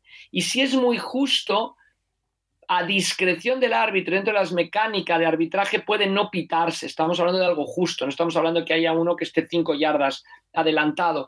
Imagínate que es un pase rápido a la derecha y que el tackle izquierdo se adelanta un poco demasiado, el árbitro puede pensar que no tiene, no afecta la jugada, porque los, los de ese lado de la defensa no iban a llegar de todas maneras, a, a- o sea, no les engañan que sea un pase en vez de una carrera y no pitarlo. Entonces, como es una falta que está sujeta a la interpretación arbitral, todas las faltas que están sujetas a la interpretación arbitral no son revisables en la NFL. Simplemente estoy explicando, no digo que si yo lo revisaría o no, simplemente es, es así como lo dice el reglamento. Sí. Pero la pregunta es muy buena porque es una falta sin contacto, claro. Oye, eh, Pepo Alemán nos deja una pregunta que yo me he dejado antes en el tintero, que nos dice, el jueves pasado, el quarterback Jones de Patriots logró un touchdown de pase. Él mismo había realizado un, un retorno para touchdown hace unas semanas. ¿Sabéis si un defensa ha logrado ambas cosas en el mismo partido? ¿O puede que alguien haya logrado touchdown de pase e intercepción para touchdown? A mí no me suena, Rafa, pero a ti que tienes más... No, no, no, no, no, no me suena, no me suena, pero valdría la pena mirarlo, valdría la pena mirarlo, pero no me suena. Es, son muy contadas las veces que un defensa en su época de John Sanders, em, Sí, yo es lo que he pensado, básicamente. TJ Watt en algún momento también salía a recibir pases, Julius Peppers, pero no es muy común. Pero bueno, yo lo, lo puedo investigar si quieren. Vale. Eh, oye, eh, la última pregunta que nos hace. eh, a ver, espera- que la he perdido. Aquí. Eh, Lady Londoner es cómo se regulan las faltas. ¿Qué comparativa tienen con las tarjetas en soccer? Eh, Y hay otra falta, hay otra pregunta también, Paco, os voy a Un añadir yo pequeño, dos. dato, bueno. un pequeño dato para los dos. El único jugador que creo que ha conseguido algo similar es Brian Dawkins, que consiguió en el mismo partido, que mira que esto es difícil, eh, espérate que os lo leo, una intercepción, un sack, recuperar un fumble y recibir para touchdown. jo, wow. Es que me ha dejado Tomasi anonadado, pero continúo. Eh, Lady Londoner, eh, me, me repites la pregunta, perdona, Sí. Paco? ¿Cómo se regulan las faltas? ¿Qué comparativa tienen con las tarjetas en soccer? Bueno, en cuanto a expulsiones, ¿no? Que tendría que ver las tarjetas, no hay amarilla, hay, hay una especie como de amarilla desde hace pocos años, que es cuando hay una conducta antideportiva, un taunting o una conducta antideportiva, eh, se avisa al jugador. Si escucháis, el árbitro dice, esta es la primera falta de este jugador. Eso es como una tarjeta amarilla, porque a la segunda se le expulsa. Pero estamos hablando de conducta, conducta antideportiva em, que pueda generar una trifulca. Eh, en cambio, la roja en fútbol americano es directa siempre, es sin aviso. Sea, un jugador hace, tira un puñetazo, una patada, eh, un, un targeting, digamos, es directa, no, no, no hay amarilla en medio. Vale. em, Entonces, dos preguntas más. Nos preguntaban, no tengo el nombre aquí, sobre el pañuelo azul. es verdad. que si el pañuelo azul es eh, la eterna ley de la ventaja. Eh, no, más que un pañuelo es una especie de saco azul que llevan todos los árbitros que se lanza para marcar un punto en el terreno de juego. Lo que es la eterna ley de la ventaja es el pañuelo amarillo. Porque imagínate que en el fútbol te hacen un penalti, la jugada sigue, el árbitro tira un pañuelo, termina la jugada, has marcado gol y el árbitro dice, ha habido falta antes, pero no se cuenta porque ha sido gol, denegada o decline, o no ha habido gol y entonces se cuenta la falta. Eso es lo que hace el pañuelo. El pañuelo hace el efecto de, ley de la ventaja total. El, el saco azul indica un punto en el campo que sea sujeto de aplicar una falta. Me explico. En Pont, cuando la pelota esté en el aire, si hay un bloqueo ilegal del equipo que va a retornar, el punto de aplicación de la falta es donde acaba el chut. Entonces el árbitro tira ese saco azul y marca dónde acaba el chut. Fumble, cambio de posesión, como el punto donde se produce el fumble puede ser de aplicación de una falta, se tira ese saco azul a ese punto. O sea, el saco azul simplemente nos indica un punto en el campo que el árbitro quiere marcar para la aplicación de una posible falta que generalmente se da cuando hay un cambio de posesión. Es decir, después de un ponte en un cuarto down o un, un turnover. Otra pregunta, Paco, perdón, que dice Arturo Rivas. El partido está en un tercero y diez con nueve para el descanso. ¿Vale? Entonces el head coach pues decide sacar a su unidad de special teams para intentar un field goal, porque es, aunque sea tercer down, ¿vale? O sea que un field goal se puede chutar en primero, segundo, tercero cuarto down. Y dice, en vez de eso hace un trick play, corren siete yardas y llegan a la yarda 2 y quedan dos segundos. ¿Se juega el cuarto y dos o el otro equipo empieza donde terminó con primero y diez? Bueno, aquí la respuesta es que se juega el cuarto y dos. Aunque tú saques tu equipo de chut o lo que sea, tú cuando chutas es cuando entregas el balón, cuando renuncias al balón. Lo hagas en primer down, segundo, tercero o cuarto down. Casi siempre se hace en cuarto down. Renuncias al balón mediante un field goal intentando marcar o mediante un punt chutando. Si no chutas, tienes el down que te, que te correspondería, como en el ejemplo que explicaba Arturo Rivas en la pregunta. Vale, pues perfectamente explicado, Rafa. Estas son las preguntas de arbitraje por hoy. Nos queda la de FanFH34 Mariners antes de marcharnos al piquem y al tema de la semana. Em, la pregunta de David Sevillano. Eh, Paco, danos un quarterback decente no llamado Cam. ¿Quién? Eh, pues hay varios, la verdad. Eh, están Mahomes, Burrow, No, para los 49ers. eh, Baker Mayfield. Em, es Eh, grave- decente. Baker Mayfield. Eh, Robert Griffin tercero no tiene equipo. Bueno, Robert Griffin de Cerra ha dicho que quiera Baker Mayfield en 49ers. Sí, Pero y, puede y jugar jugó- y Robert Griffin jugó mucho en los 49ers. Por eso. Eh, eh, ¿Es grave la lesión de Lamar Jackson? Bueno, ya hemos dicho que es eh, week by week, week to week, perdón. Eh, Defensive Player of the Year. Nacho, a mí me dio la picada el otro día, que no va a pasar, pero debemos meter en la conversación, que no por gan- para ganarlo, ¿eh? pero que tiene que estar en la terna Tariq Bullen o no. No. No. defensivo ni de coña. No, ni de lejos. No. Se está jugando muy bien, Nacho, pero, pero antes de, contestar, antes de contestar, Paco ya ha subido a Gulen también, a- ya está en el barco de Gulen. ¿eh? Hombre, ayer, ayer hace un partidazo contra Wolford. Hasta Ya, hombre, pero no es solo por el partido de esta semana, es por la temporada. Que quiero decir que no lo va a ganar, que es para bien, Micah ¿eh? Parsons, casi seguro, pero. eh, Que, que va a ser Parsons, si es Nick Bosa descarado. Bueno, vale. Nick Bosa y, y- y fácil. Pues Nick Bosa, Par- algún botito Tariq Bullen se tiene que llevar. Para defensivo, no. Para el rookie va a estar entre él y Garner. Y con razón. El rookie lo va a ganar el Bullen rookie- sobrado. El, rookie defensivo está entre Garner y Garner y Lo, Bullen. lo va a ganar Eh, Bullen Paco, sobrado. hon- honestamente, si los Jets entran en playoff. Lo va a ganar Garner. sí. Claro, es decir, es que si los Jets con- entran en playoff, disculpen, pero Garner a lo mejor es que ha hecho la temporada. Paco, va a haber mucha salsa en ese premio. Bueno. Pero Eh, bueno, está entre los dos cornerbacks, obviamente. El rookie defensivo. eh, sí, sí, les hacemos repaso de premios. Eh, oh, la semana que viene, que vamos un poquito largos. Eh, ¿Qué decís del Pero bueno, partido eso, que, Nick a- Bosa. que- que acabó en empate? Dice FanFH 34 Mariner. Pues mira, que fue un partido que a mí me gustó, la verdad. Me Así que- decepcionaron los Giants un poco en la próloga. ¿Por? Por- por Creo que podían haber ganado el partido. Sí, decir, sí, bueno, la liga, la liga en el tercer tienen-. Opciones, es decir, para, no hemos hablado del premio Patricia. ¿No? Mira que me ha gustado lo que ha hecho esta temporada, pero yo en este partido se lo doy a Dabol porque creo que era un partido que podían haber ganado y dar el golpe definitivo en la mesa a la división. No, y, y casi lo pierde en, la, en el- la última posesión del partido, del tiempo regular, del último cuarto, del, cuarto, del cuarto periodo. eh, tira tres pases mm, que no sé, o sea, había lanzado un pase incompleto Jones en todo el partido y tira tres en, en tres jugadas seguidas. En vez de seguir con, el, con el- la carrera, play action, buscando llegar a zona de field goal para ganar, o por lo menos consumir tiempo para que Washington no vuelva a tener el balón, eh, nada, consume 10 segundos. Yo creo que ahí un poco más y se le va el partido. Pero vamos, que el premio es de Hackett, ¿eh? El premio es bueno. Hackett le podemos cambiar casi el nombre al premio, ¿no? Sí, al premio Eh, Hackett. ¿eh? sí. Sí, sí. Y Memoriam por su temporada, única temporada en la NFL. Eh, vamos su, con su el. 3-16 no, no, su 3-16 no. Su 3-14 14. nunca será olvidado. Su pi. Eh, vamos ya con el, con, el- Me con el gusta. pick'em de, de esta semana, que precisamente eh, empieza con un partido el jueves que, a ver, no es el mejor partido de jueves de la temporada, pero que, oye, también tendrá su Tampoco es el atractivo. peor.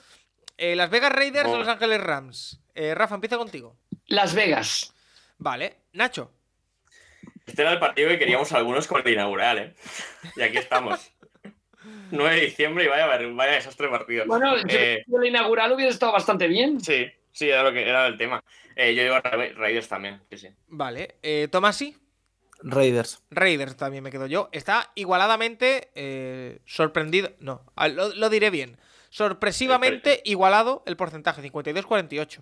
Em, domingo, 7 de la tarde, New York Jets, Buffalo Bills. Partido bonito. Rafa, Los Bills, además, se van a cobrar la venganza. Nacho, Bills. Tomasi. Me gustaría decir Jets, pero creo que los Bills están ahora mismo en un punto para ganar. De acuerdo. 7 de la tarde también, duelo divisional, Cleveland Browns, Cincinnati Bengals. Rafa, Los Bengals se van a cobrar la venganza. Tomasi, 700 días son demasiado sin jugar, creo que va a ganar Bengals. Nacho. Oye, dos duelos divisionales, Sí, sí, ¿eh? sí. Ahí en el norte. Es Muy curioso. partidos, perdón, perdón. Estoy adelantando. Nacho. Yo también, Bengals. Yo digo Cleveland. Eh, 5-0 que va a ser 6-0 de Stefanski contra Cincinnati. Em, Houston Texans, Dallas Cowboys. No creo que haya- haga falta ni preguntar, pero bueno. Eh, Rafa, Em, Cowboys. Nacho. Un derby, es, derby esto, ¿no? Eh, Sí, sí, bueno. sí. Derby, un derby. En, en- en Texas o aman a los Cowboys o los odian. Y nadie ama a los Texans, o sea que. Correcto. Eh, Dallas. Oye, que tienen 10 fans, respetar, por favor. Tomasi. Y 10 y 10 derrotas. 10 derrotas. Eh, pf, hombre, es que Cow- Cowboys lo siento mucho. Yo lo he dicho de principio de temporada, pero es que un equipo de Lobby Smith es un equipo de Lobby Smith. Vale. Minnesota Vaya fichaje el del Lobby Smith, ¿eh? Uf, Es que encima, es de estos fichajes, Es que hay dos sabí- fichajes esta decíais, temporada Es que lo decíais. se veía venir, ¿eh? Es decir, el de Lobby Smith y el de Hackett era, pues no me gusta cómo pinta esto, pues no me gusta cómo pinta esto, pues no me dan confianza, ¡boom! Va los dos. Em, Minnesota Vikings, Detroit Lions. Tomás, empiece contigo. Quiero recordar que este partido es decisivo para los playoffs, y no es broma. Sí, si gana Vikings, tiene ganada la división. Efectivamente, y tiene por tanto el ¿Y si empatan?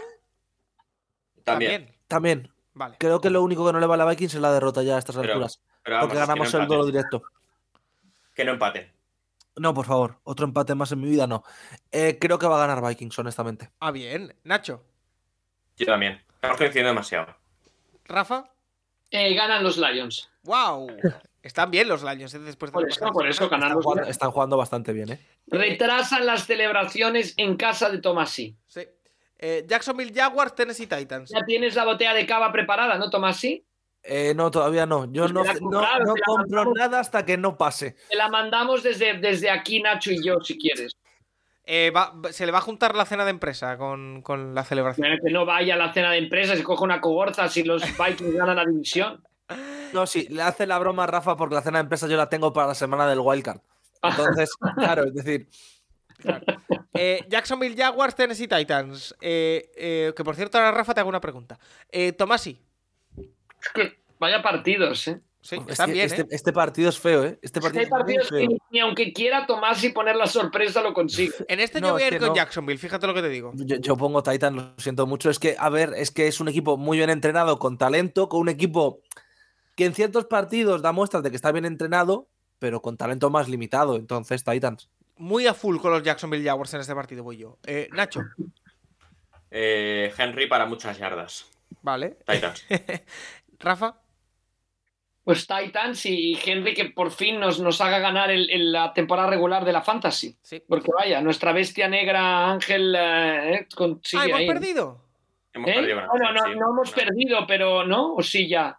Eh, no, faltaba Estamos- jugador. Necesitamos Godwin, 34 puntos de Goodwin para no perder. Hemos que, perdido. no van a, pa- que no van a pasar. Bueno, a ver, a ver, oye, quizá Tom Brady se les tapa. Oye, eh, seguimos en el turno de las 7 que sigue habiendo partidazos, como por ejemplo el Philadelphia Eagles New York Giants. Nada mal el partido.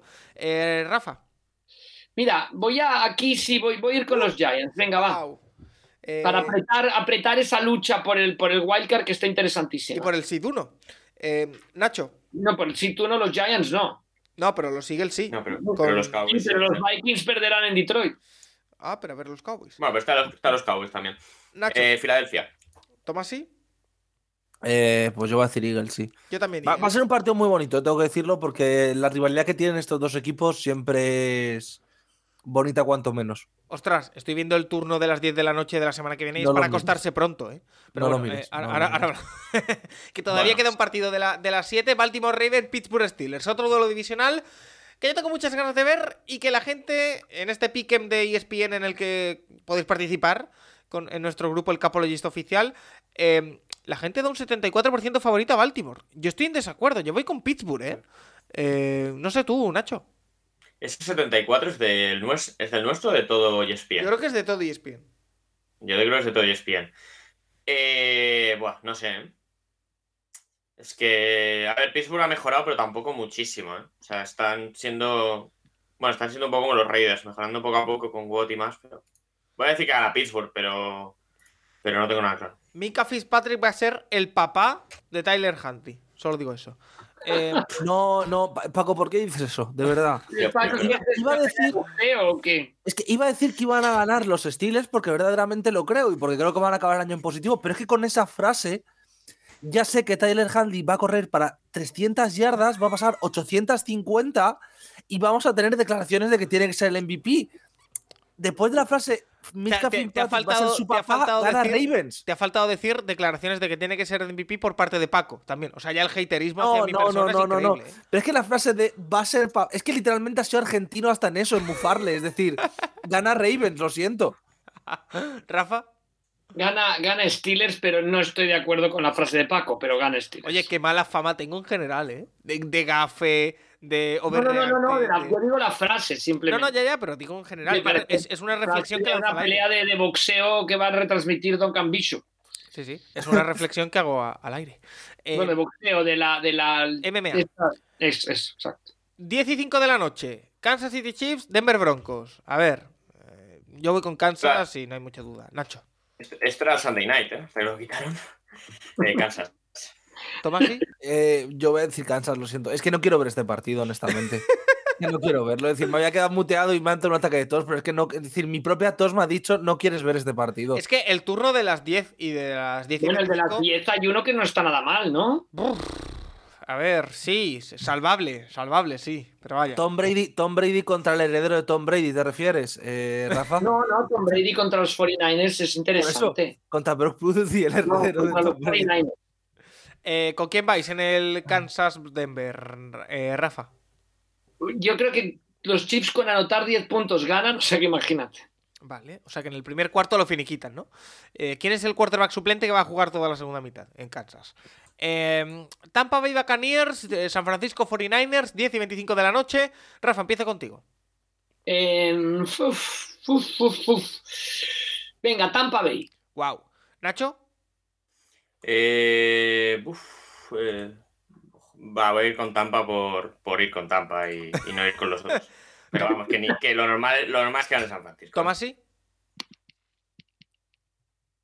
Eh, yo San solo- Francisco. San Francisco. Yo San solo Francisco, digo que os imaginéis, que visualicéis por un momento, ¿vale? San Francisco llevándose Paco, la como digas Baker Mayfield, te prometo que digo Tampa Bay ganando de 85 puntos haciendo backflips. Los jugadores. espera, espera. Yo solo quiero que, que visualicéis, por favor, que cerréis los ojos y penséis y visualicéis lo siguiente.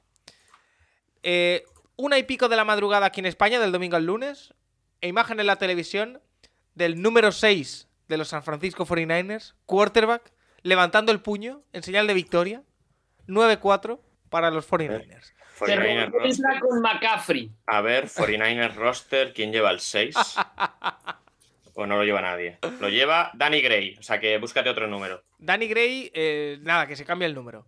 O sea, No, Danny pero- Gray levantando el puño en celebración. Correcto. Sí, de esa. Eh, eh, el último partido de las 10 y 25. Carolina Panthers contra Seattle Seahawks. Nacho, empieza contigo.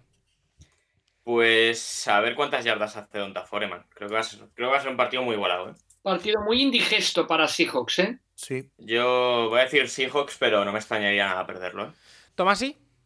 Yo voy a decir Carolina por eso, porque puede ser un partido muy, muy indigestable para Seattle por la carrera, sobre todo. Rafa. Yo voy a ser fiel a mi pick de inicio de temporada y diré Seahawks. Yo también me quedo con Seattle. Eh, Sunday night, Miami Dolphins, Los Ángeles Chargers. ¿Con quién vais? Eh, Tomás, empiece contigo, va. Puf, eh, Paco, me pones en una tesitura, ¿eh? El partido de la guerra, porque Immanuel Aco ha decidido que eh, Herbert, o eres de Herbert o eres de Tua, Guerra Mundial Z. Yo creo que va a ganar Miami.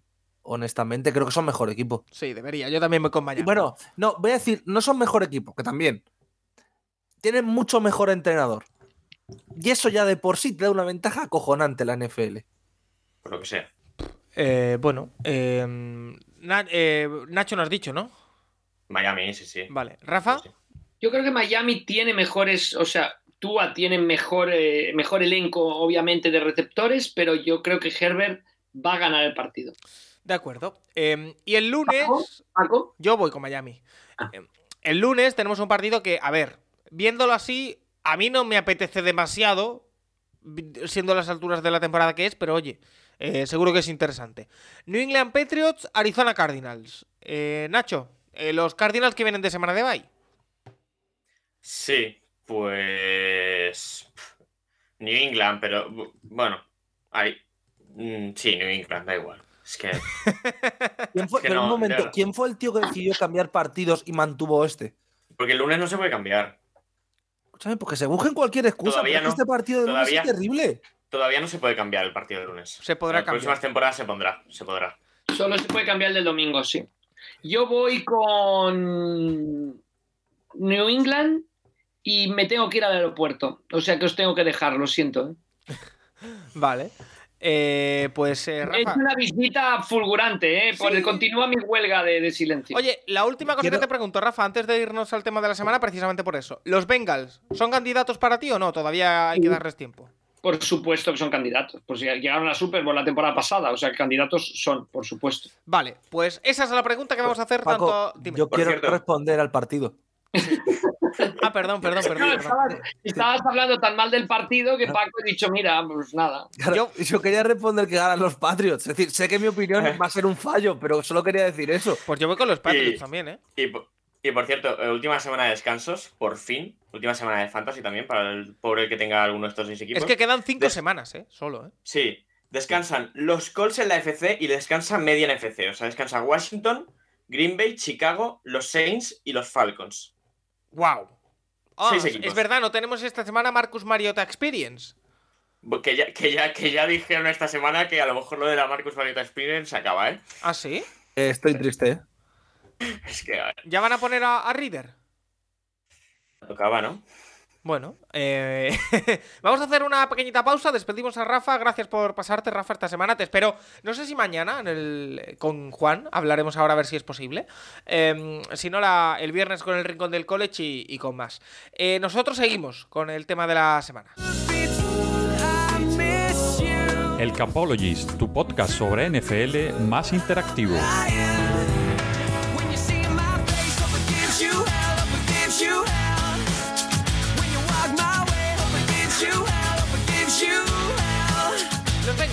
Eh, como decimos, la victoria que fue espectacular, yo creo que no tiene otra palabra, ante eh, Kansas eh, en un partido que acabó 27-24. Como decíamos, tercera victoria de los Bengals sobre Kansas en el año 2022, en el año natural, que es destacable. Y yo creo que es una victoria, Tomás, y como decíamos antes, que catapulta las opciones de los Bengals. Ya venían jugando mejor, son un equipo que comenzó con dudas, pero que evidentemente sus skill players, ya lo sabíamos de antes, se confirma, eh, son muy molones, es que molan un montón. y la defensa está mejorando. Por lo tanto, eh, se les tiene que considerar dentro de la AFC. A ver, yo tengo el problema con Bengals que tenía el año pasado. Y el año pasado me, cañetar- me, cayeron, la, me callaron la boca. No me emociona Zach Taylor. Creo que esa defensa le falta un poco. Pero están jugando bien. Y el partido de Kansas es de un equipo muy serio. Sí, a Kansas le tienen pie a la medida, etcétera, etcétera. Pero es que juegan bien. Tienen el calendario más difícil hasta final de año, eso es verdad. Ir a New England nunca es fácil, ir a Tampa nunca es fácil, Cleveland, Buffalo y Baltimore. Van a tener difícil entrar en playoff. Pero tú siempre lo dices, y lo dice también Rafa y Nacho, es decir, la gente que sabéis, que es muy importante llegar a playoff con, con mucho ritmo. Si ganas estos partidos consecutivos, es una locura. Entonces, yo creo que es posible. Y yo creo que son un equipo que hay que tener en cuenta. No son los máximos favoritos de la AFC, pero sí que son un equipo muy competitivo. Eh, Nacho, a ti te pregunto lo mismo. Un equipo del que ya has mostrado en más de una ocasión tu escepticismo con respecto a Zack Taylor. eh, pero oye, otra vez los tiene ahí. Sí, y han ido evolucionando, la verdad, durante la temporada. Obviamente el- con el tema de la línea pues empezaron muy mal y han ido, han ido a más durante las últimas semanas. Y bueno, sí es verdad que se está repitiendo un poco lo del año pasado con respecto a, la sensación llegando a diciembre. Están llegando en un buen momento y, a ver, obviamente el calendario que queda es complicado, yo creo que van a estar en playoff y a ver a partir de la wildcard si, si son capaces de encadenar esas, esos partidos que tuvieron el año pasado en playoff, pero, pero bueno, eh, chapó por el trabajo de, los, de Bengals. Obviamente, bueno, Taylor como coordinador ofensivo, pues eh, no es el más brillante de la historia, pero bueno, tiene ahí el equipo y Anarumo yo creo que Anarumo y esa defensa yo creo que vamos a, se va a hablar mucho de ellos y que va a estar en círculo de posibles futuros head coaches el año que viene. Oye, eh, pero yo te lanzo la pregunta. Eh, ¿Están mejorando? Eh, ¿Están llegando en un buen momento? ¿Son candidatos? A ver, yo creo que son mejores que el año pasado. Pues si son mejores que el año pasado. Sí, pero el año pasado yo creo que no eran el mejor equipo de la FC, por mucho que llegasen a la Super. O sea, yo creo que al final ellos tienen mucho, o sea, consiguen ganar a Kansas, Kansas consigue ganar a Buffalo, eso también les vino muy bien. Pero el tema es esto, en deporte no siempre llega el mejor. Y los, los, los Bengals fueron capaces de sacar los partidos, de ganarle la, la final de conferencia a los Chiefs en, Es en que le tienen además. tomada la medida, ¿eh? Es que es muy, Pero- es muy extraño. Pero bueno, sí, sí me da la sensación de que Bills y Chiefs son mejores. Pero bueno, en un partido a playoff, lo eso es lo bueno que tiene la NFL. Al final, en la NBA, rondas a siete partidos, pues al Sí. final las, las sorpresas Son muy, eh, muy se, raras. diluyen, se, di- se diluyen. O sea, es- bueno, la época de LeBron en los Cavaliers, que ganarles cuatro partidos a LeBron en 10 días era muy complicado. Se lo conseguían los Warriors, pero porque era un equipo históricamente bueno, pero, pero en la NFL puede pasar y, y se ve todos los años equipos que llegan muy bien y que en la semana de la Wildcard para casa. O, o al revés. Y mira, pues Cincinnati el año pasado llegó con el momentum perfecto y, preparó muy, fue capaz de ajustar muy bien los partidos. Ya ve- veremos este año. Eh, tal y como está Baltimore, no, sería extraño que fuese en el Seed 3, la verdad. Y, y bueno, desde un Seed 3, jugando una semana de Wildcard con. Bueno, ahora mismo sería Miami el Seed 6, ese sería un partidazo, o, o Baltimore, o. o- y los- repito, que aquí Bueno. un equipo si 3 puede jugar todos los partidos en casa. Es difícil, pero no imposible. Sí. O sea, no es fácil, obviamente no es fácil, pero. Pero que vamos, pero que a bueno. lo mejor jugar en Arrowhead es para los Bengals como jugar en casa. Por lo tanto. mm, no, tampoco. A ver, tampoco, Pero- tampoco pero- es eso, pero ojo, ¿eh? Pero están jugando muy bien los Bengals y, y- y veremos. Y sobre todo es eso, la defensa es que ya el año pasado acabaron muy bien, este año eh, siempre han estado muy arriba. Si te ves, bueno, lo- los, hilos que va poniendo eh, un mal kicker todas las semanas, Jesús Soler y, o, o Ben Baldwin y compañía, siempre están en, en defensas. No es la defensa de 49ers o, la de- lo que ha sido la de Cowboys a nivel estadístico y, analytic, pero siempre está ahí arriba, top 5, top, top 7 de la liga. Así que eh, muy bien y bueno, veremos en playoff. Yo es que, a ver, es lo que digo, no me gusta el talento defensivo que tienen en muchas posiciones y no me emocionan, no me fío de ellos. Ahora, yo si fuese ahora mismo eh, general manager de la liga, omitiendo casos como eh, Chargers que tienes que ir a por un entrenador ofensivo, bla, bla, bla, a mí me gustaría intentar firmar a, a Narumo eh, como head coach. Y lo digo muy en serio. Sí, el trabajo es top. O sea, el Claro, es que es muy los- buen trabajo. Y uf, no sé, a mí, a mí todo lo que ha hecho me ha gustado. Entonces, a mí, yo a Narumo le intentaría firmar, honestamente. Vale, eh, mira, vamos a leer algunas opiniones de los oyentes en arroba elcapologist que nos han dejado, por supuesto, su opinión sobre esta pregunta, que es si son candidatos los eh, Cincinnati Bengals. Eh, por ejemplo, Torpedo Kid nos dice, están llegando a su mejor forma en el momento más importante de la temporada, así que sí. Eh, Manresa Packers nos dice, lo son sin duda, favoritos no, porque a pesar del partido de ayer, creo que Chips siguen siendo favoritos, pero están justo por detrás junto a Bills. Se vienen unos playoffs increíbles en la AFC. Eh, Bruno dice, hoy por hoy son firmes candidatos, la línea ofensiva está a un nivel descomunal. Burrow los llevó a una Super Bowl a pesar de los sacks recibidos y si ahora le dan tiempo puede repetir sin duda, les funciona todo, carrera, pases, defensiva, todo. Eh, Las Fumble dice, si juegan como ayer, desde luego que sí, tienen jugadores de sobra para llegar a la Super Bowl y levantar el Lombardi. Seahawks Jacks dice, están yendo de menos a más, alcanzando un gran nivel en diciembre, que siempre es positivo para los playoffs. Para mí son los favoritos de su división, aunque los veo por detrás de Chiefs y Bills. A un partido sí que pueden ganar si mantienen el nivel defensivo. Hugo 2021 dice, partidazo de Bengals, ¿qué les falta mucho para llegar a la Super Bowl? Pues esa es la pregunta que hacemos nosotros. Eh, Iván Girona dice, veremos cómo salen de su partido contra los Browns. Después hablamos. Eh, Mickey Aragón dice, como con Burrow siempre serán favoritos. Playmaker Brown dice, para mí nunca, dejaron de serlo. Tienen talento a raudales línea por línea. Eh, Fandido dice, la pasta invertida en la línea ofensiva comienza a dar sus frutos. Tienen un quarterback generacional y receptores top. La defensa será la que marque hasta dónde pueden llegar. Carritos Ayuso dice, recientemente oí decir a un mal kicker que creía que Bengals eran mejor equipo ahora que el año pasado en playoff, algo con lo que estoy completamente de acuerdo. Eh, David Sevillano dice, pues quizá, pero no nos fiemos de otros que ahora parecen muertos. Eh, Gamaliel Alejandro dice, si los Bengals ganan el 80% de sus partidos restantes, quiero ver quién los para en, en postemporada, porque le ganarán a equipos complicados según su calendario y llegarían muy embalados a los partidos definitivos. Eh, ¿Algo más que añadir, Nacho, de, este tema de, los Bengals? No, bueno, que sí es un equipo que aparte le están manteniendo, le están respetando muy bien las lesiones. O sea, Chase volvió esta semana, Mixon esta semana se volvió a perder con la conmoción, pero ya han dicho que seguramente esta semana juegue. Y te miras y bueno, eh, seis, apenas seis jugadores en la IR tienen. Y, y bueno, a sí que es un jugador que ha jugado bastante, pero el resto no son jugadores fundamentales. Es decir, prácticamente lo que podía ser la plantilla de los Bengals en agosto es la que tienen. Y eso es muy importante de cara a unos playoffs. Eh, Tomás, ¿sí? ¿algo que añadir? Que estoy totalmente de acuerdo. Es decir, para mí son mejor equipo que el año pasado. Siguen siendo peor que Chiefs y con. perdón, que Chiefs y que. Y que Bills. Bills sí. Pero cuando tienes esa forma de jugar y eres tan competitivo y tal, yo no puedo quitarle un pero al equipo. Entonces, todo lo que he dicho de no me gusta Zach Taylor, su defensa no me fío tal, me cerraron la boca el año pasado y seguramente me la cierran este. Es que es de, es de aplaudir y de quitarse el sombrero. Bueno, eh, pues lo tendremos en cuenta. Eh, Santiago Tomasi, te agradezco porque tu voz ha aguantado eh, contra pronóstico y ahora a descansar te mando a que te tomes un caldito, un poquito de licipaína o algo para la garganta y a mejorarse porque el viernes hay Rincón del College. No te he preguntado, eh, ¿tú esta semana cómo la tienes de, de libre con las fiestas? Bien, bastante bien, la verdad. Eh, en una genialidad me había pedido los días para descansar, poder hacer visitas por aquí, por Madrid y demás. Spoiler, no ha sido la opción por la, por la enfermedad, pero bien, la tengo bastante tranquila y lo voy a agradecer mucho, sobre todo para ponerme al día con college y con NFL. Bueno, pues yo personalmente en el Capologist te libero hasta el viernes. Así que eh, disfrútalo, descansa, tómate un caldito y nos vemos en la próxima. Muchas gracias, Paco.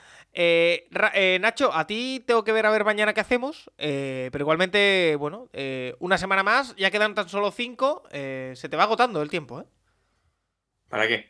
Para todo, tú eres el que más NFL ve aquí.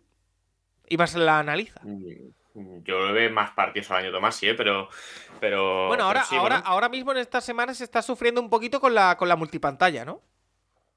Bueno, hay que jugar con ella, con los partidos del Mundial, está claro. Eh, ¿Es Mundial en pantalla pequeña y la NFL en grande? ¿O mientras conviven las dos, la NFL va a la pequeña? Yo de momento me, me he tirado, he tirado la- el Mundial a la tele.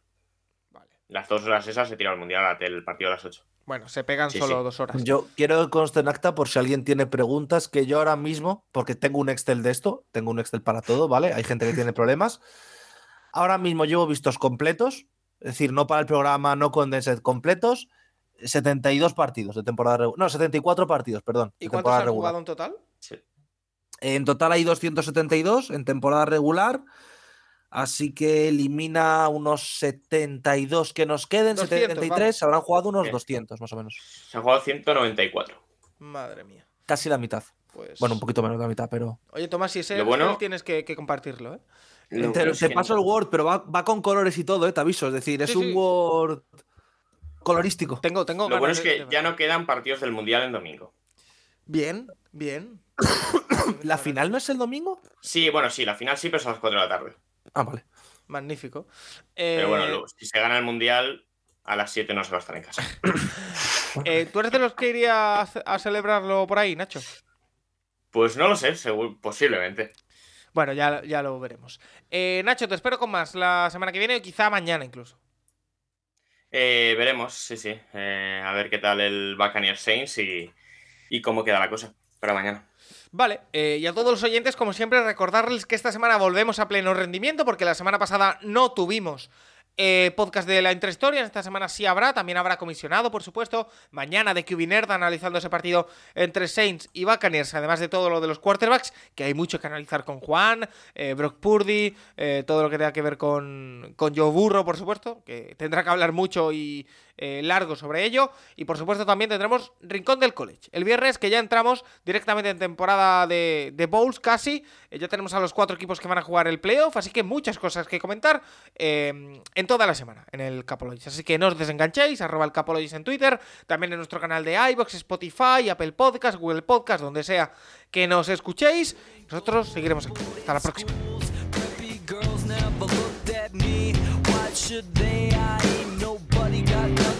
pocket.